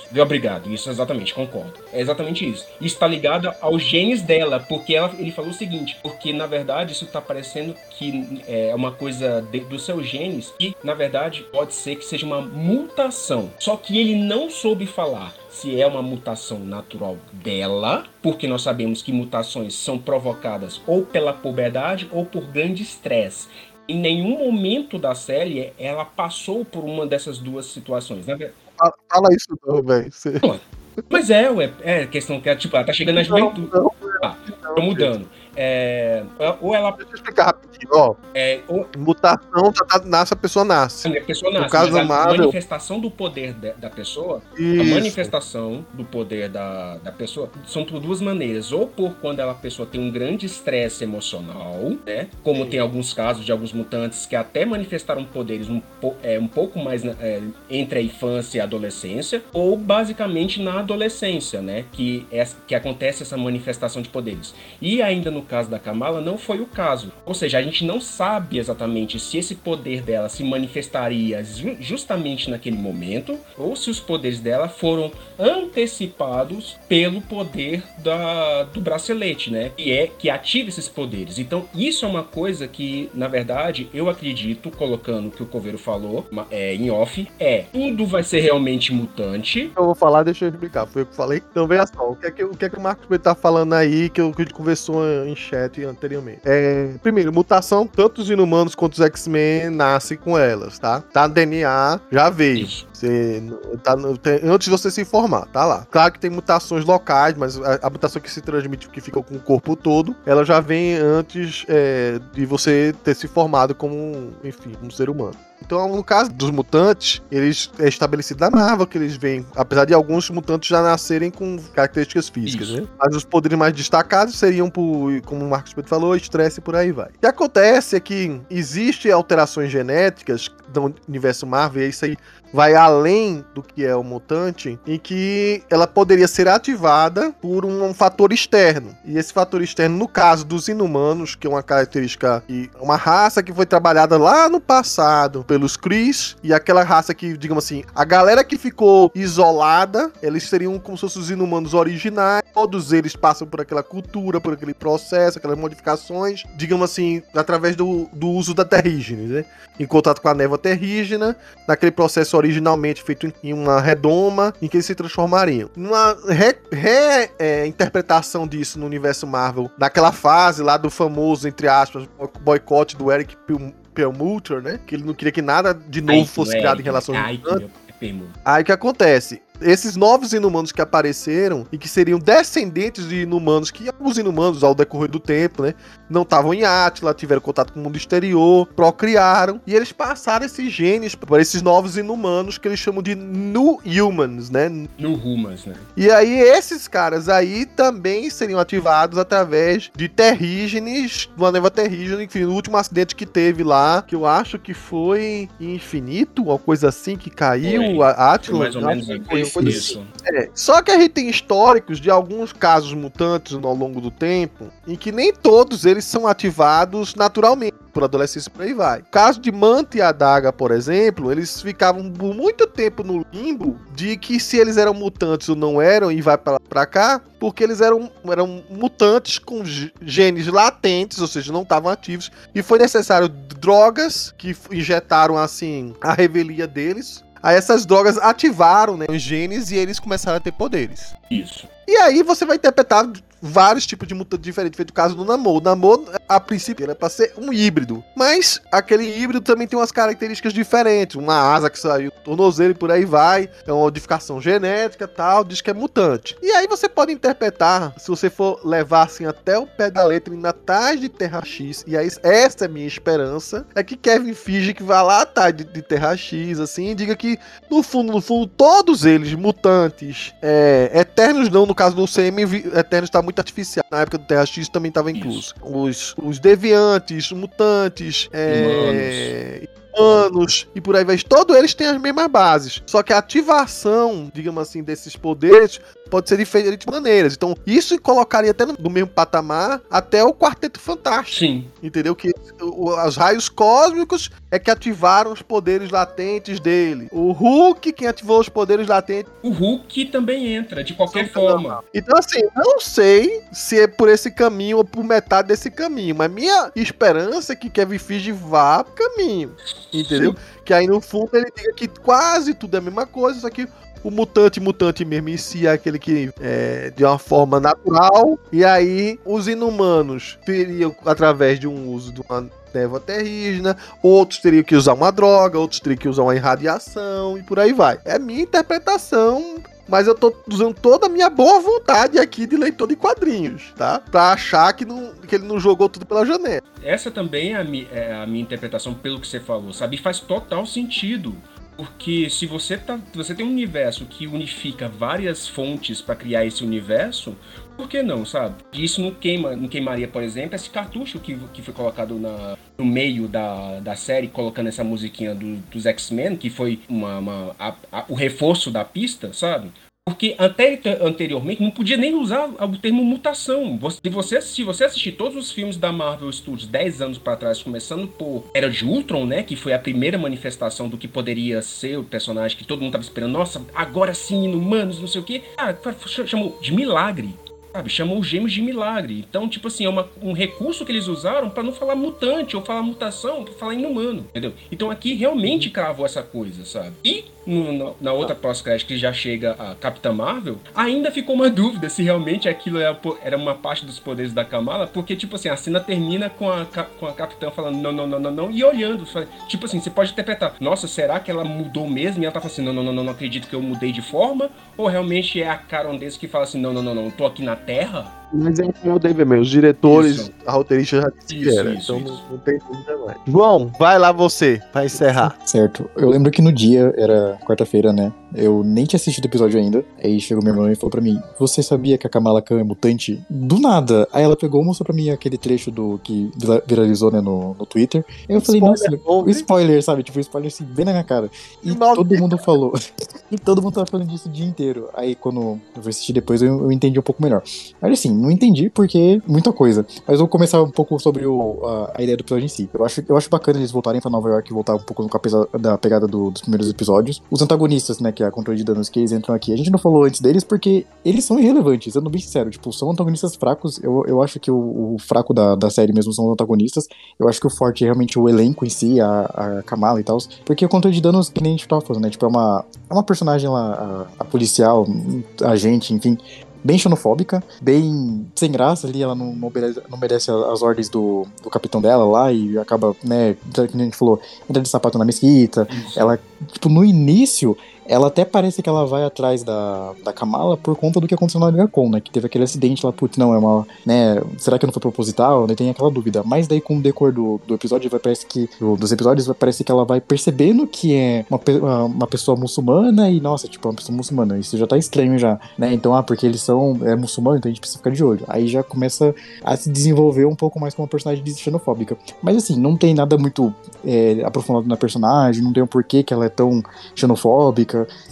É, o, a conflito de danos também, tipo, não parece meio piada, eles, né, que a gente falou, os adolescentes ali, por ser um filme adolescente, conseguem derrotar com Não que eles conseguem derrotar, mas eles conseguem ludibriar ali, fazer é, não algumas. Tem uma justificativa pro comportamento dela, né? Não tem uma justificativa. Não, falta, falta alguma coisa a mais. É, né? é só tipo, ela é aquilo ali, pronto, acabou. Aceite que dói menos. Isso, exatamente. Então, tipo, você aceitou, beleza. Achei bacana, tal, tá, a cena do, deles ali na escola, tipo, a Zoe tá lá porque sim, tipo, porque ela vai, tipo, gravar TikTok na, na quadra, no, no sábado, tipo, porque sim, você só aceita.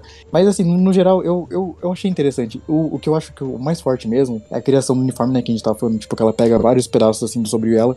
E que, que entra de novo naquela teoria da identidade do, do Eric Erickson, onde você pega uma, uma pessoa que tá tentando se descobrir e ela finalmente se descobre, onde ela acaba aceitando todas essas partes. Eu acho, tipo, que é um ciclo que, que se encaixa perfeitamente. Aquele momento que ela vai, ela vai andando, né? Usando os poderes dela lá na cidade e tal. É, tipo, mano, é muito divertido, é muito bacana. Como eu falei, a, a Kamala, ela é, tipo, total, assim. Obviamente, ela é o centro, mas ela consegue entregar bastante, sabe? Ela não, não, não deixou nada passar. E também a parte também da questão do nome, tudo isso daí eu acho que, que se envolve aqui, acho que fica bem bacana. Ah, sobre a, a questão do, da cena pós-crédito, né? Cara, eu acho que isso ficou muito confuso, porque no início eu acreditava que estavam toda, toda essa a história do, dos clandestinos pra explicar os poderes da Kamala e tal. Só que no, no final eles vêm e trazem uma outra explicação. Então, tipo, a gente não precisava de todo aquele rolê dos clandestinos que acabou ficando confuso, acabou ficando mais explicado, com personagens que de uma dimensão, sabe? Não, como a gente sabe que eles não vão ser desenvolvidos depois, eu acho que eles né, poderiam ter focado numa série um pouco mais pé no chão. Que erro grave, né? Porque eles gastam o roteiro num negócio todo pra de repente, assim, ó, tá, sabe isso tudo que a gente tava construindo pra esse caminho? Tcharam! Ela é mutante. Exatamente. É Não serve de nada. Porque, como eu falei, tipo, são. E assim, é uma parte fraca da história, pelo menos na minha opinião, acho que ficou meio estranho. Os, os antagonistas eles são fracos, não, como eu falei, não são muito bem desenvolvidos. Pra chegar numa parte no final e, tipo, ah, mas ela nem, nem serve essa parte aqui que você viu. Então a gente não respondeu muito bem pra você, porque a gente tava confuso, não sabia o que ia fazer. Ah, o Kevin falou aqui pra gente colocar aquela mutante. Beleza, vamos colocar aquela mutante. Aí essa parte ficou muito estranha. Por isso que eu falei, acaba ficando colocando mais coisa, mais coisas ali, só pra, pra gente ficar com essa sensação de, tipo, nossa, vamos ver isso no futuro, vamos ver isso no futuro. Mas no final, a série em si, ela fica, tipo, com pontas soltas. E eu acho que, tipo, falta muito de alguma coisa que se conclua aqui, sabe? Falta alguma coisa, tipo, ó, início, meio e fim. Tipo, não, não que a série não tenha início, meio e fim. Mas eu acho que fica muita coisa pra depois, entendeu? Eu acho que faltava fechar e fazer uma coisa bem redondinha, sem ter que forçar ninguém. É tipo, ah, eu só quero assistir uma série descompromissada da Marvel. Não, eu preciso continuar assistindo. Eu, eu, eu entendo que isso é uma jogada de marketing. Tipo, como publicitário, eu entendo que você precisa continuar fidelizando o seu público, mas aqui acabou, sabe, forçando demais. E também eu vou colocar um. A gente tá falando sobre teorias aqui, eu acho que ninguém chegou a falar isso, também não vi ninguém comentando sobre isso, mas eu achei, tipo, fonte, vozes da minha cabeça. Eu vi algum tempo atrás, alguns dois anos atrás, umas teorias que falavam que a Tempestade ia estar em Pantera Negra 2, o que eu acho muito difícil, e uma, algumas teorias que falavam que a Vampira estaria em é, The Marvels, né, no caso Capitão Marvel 2 na época.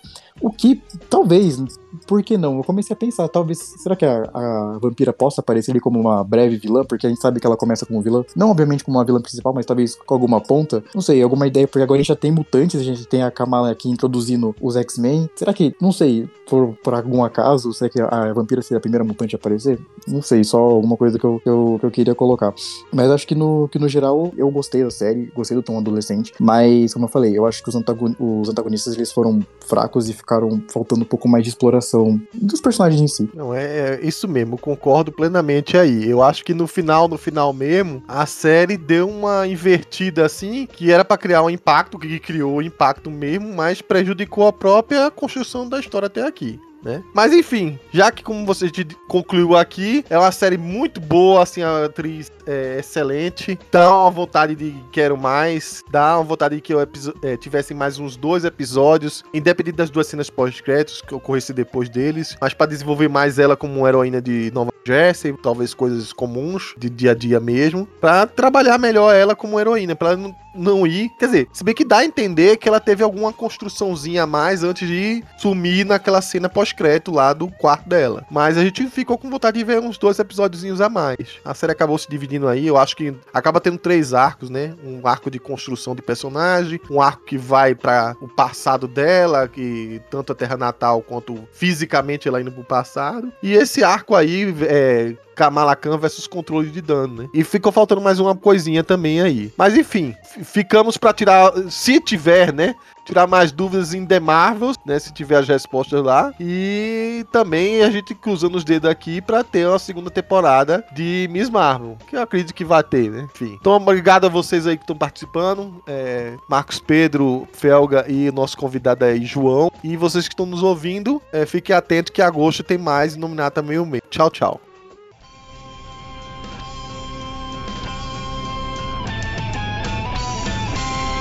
Este podcast é um oferecimento do site Universo Marvel 616. Acesse www.marvel616.com.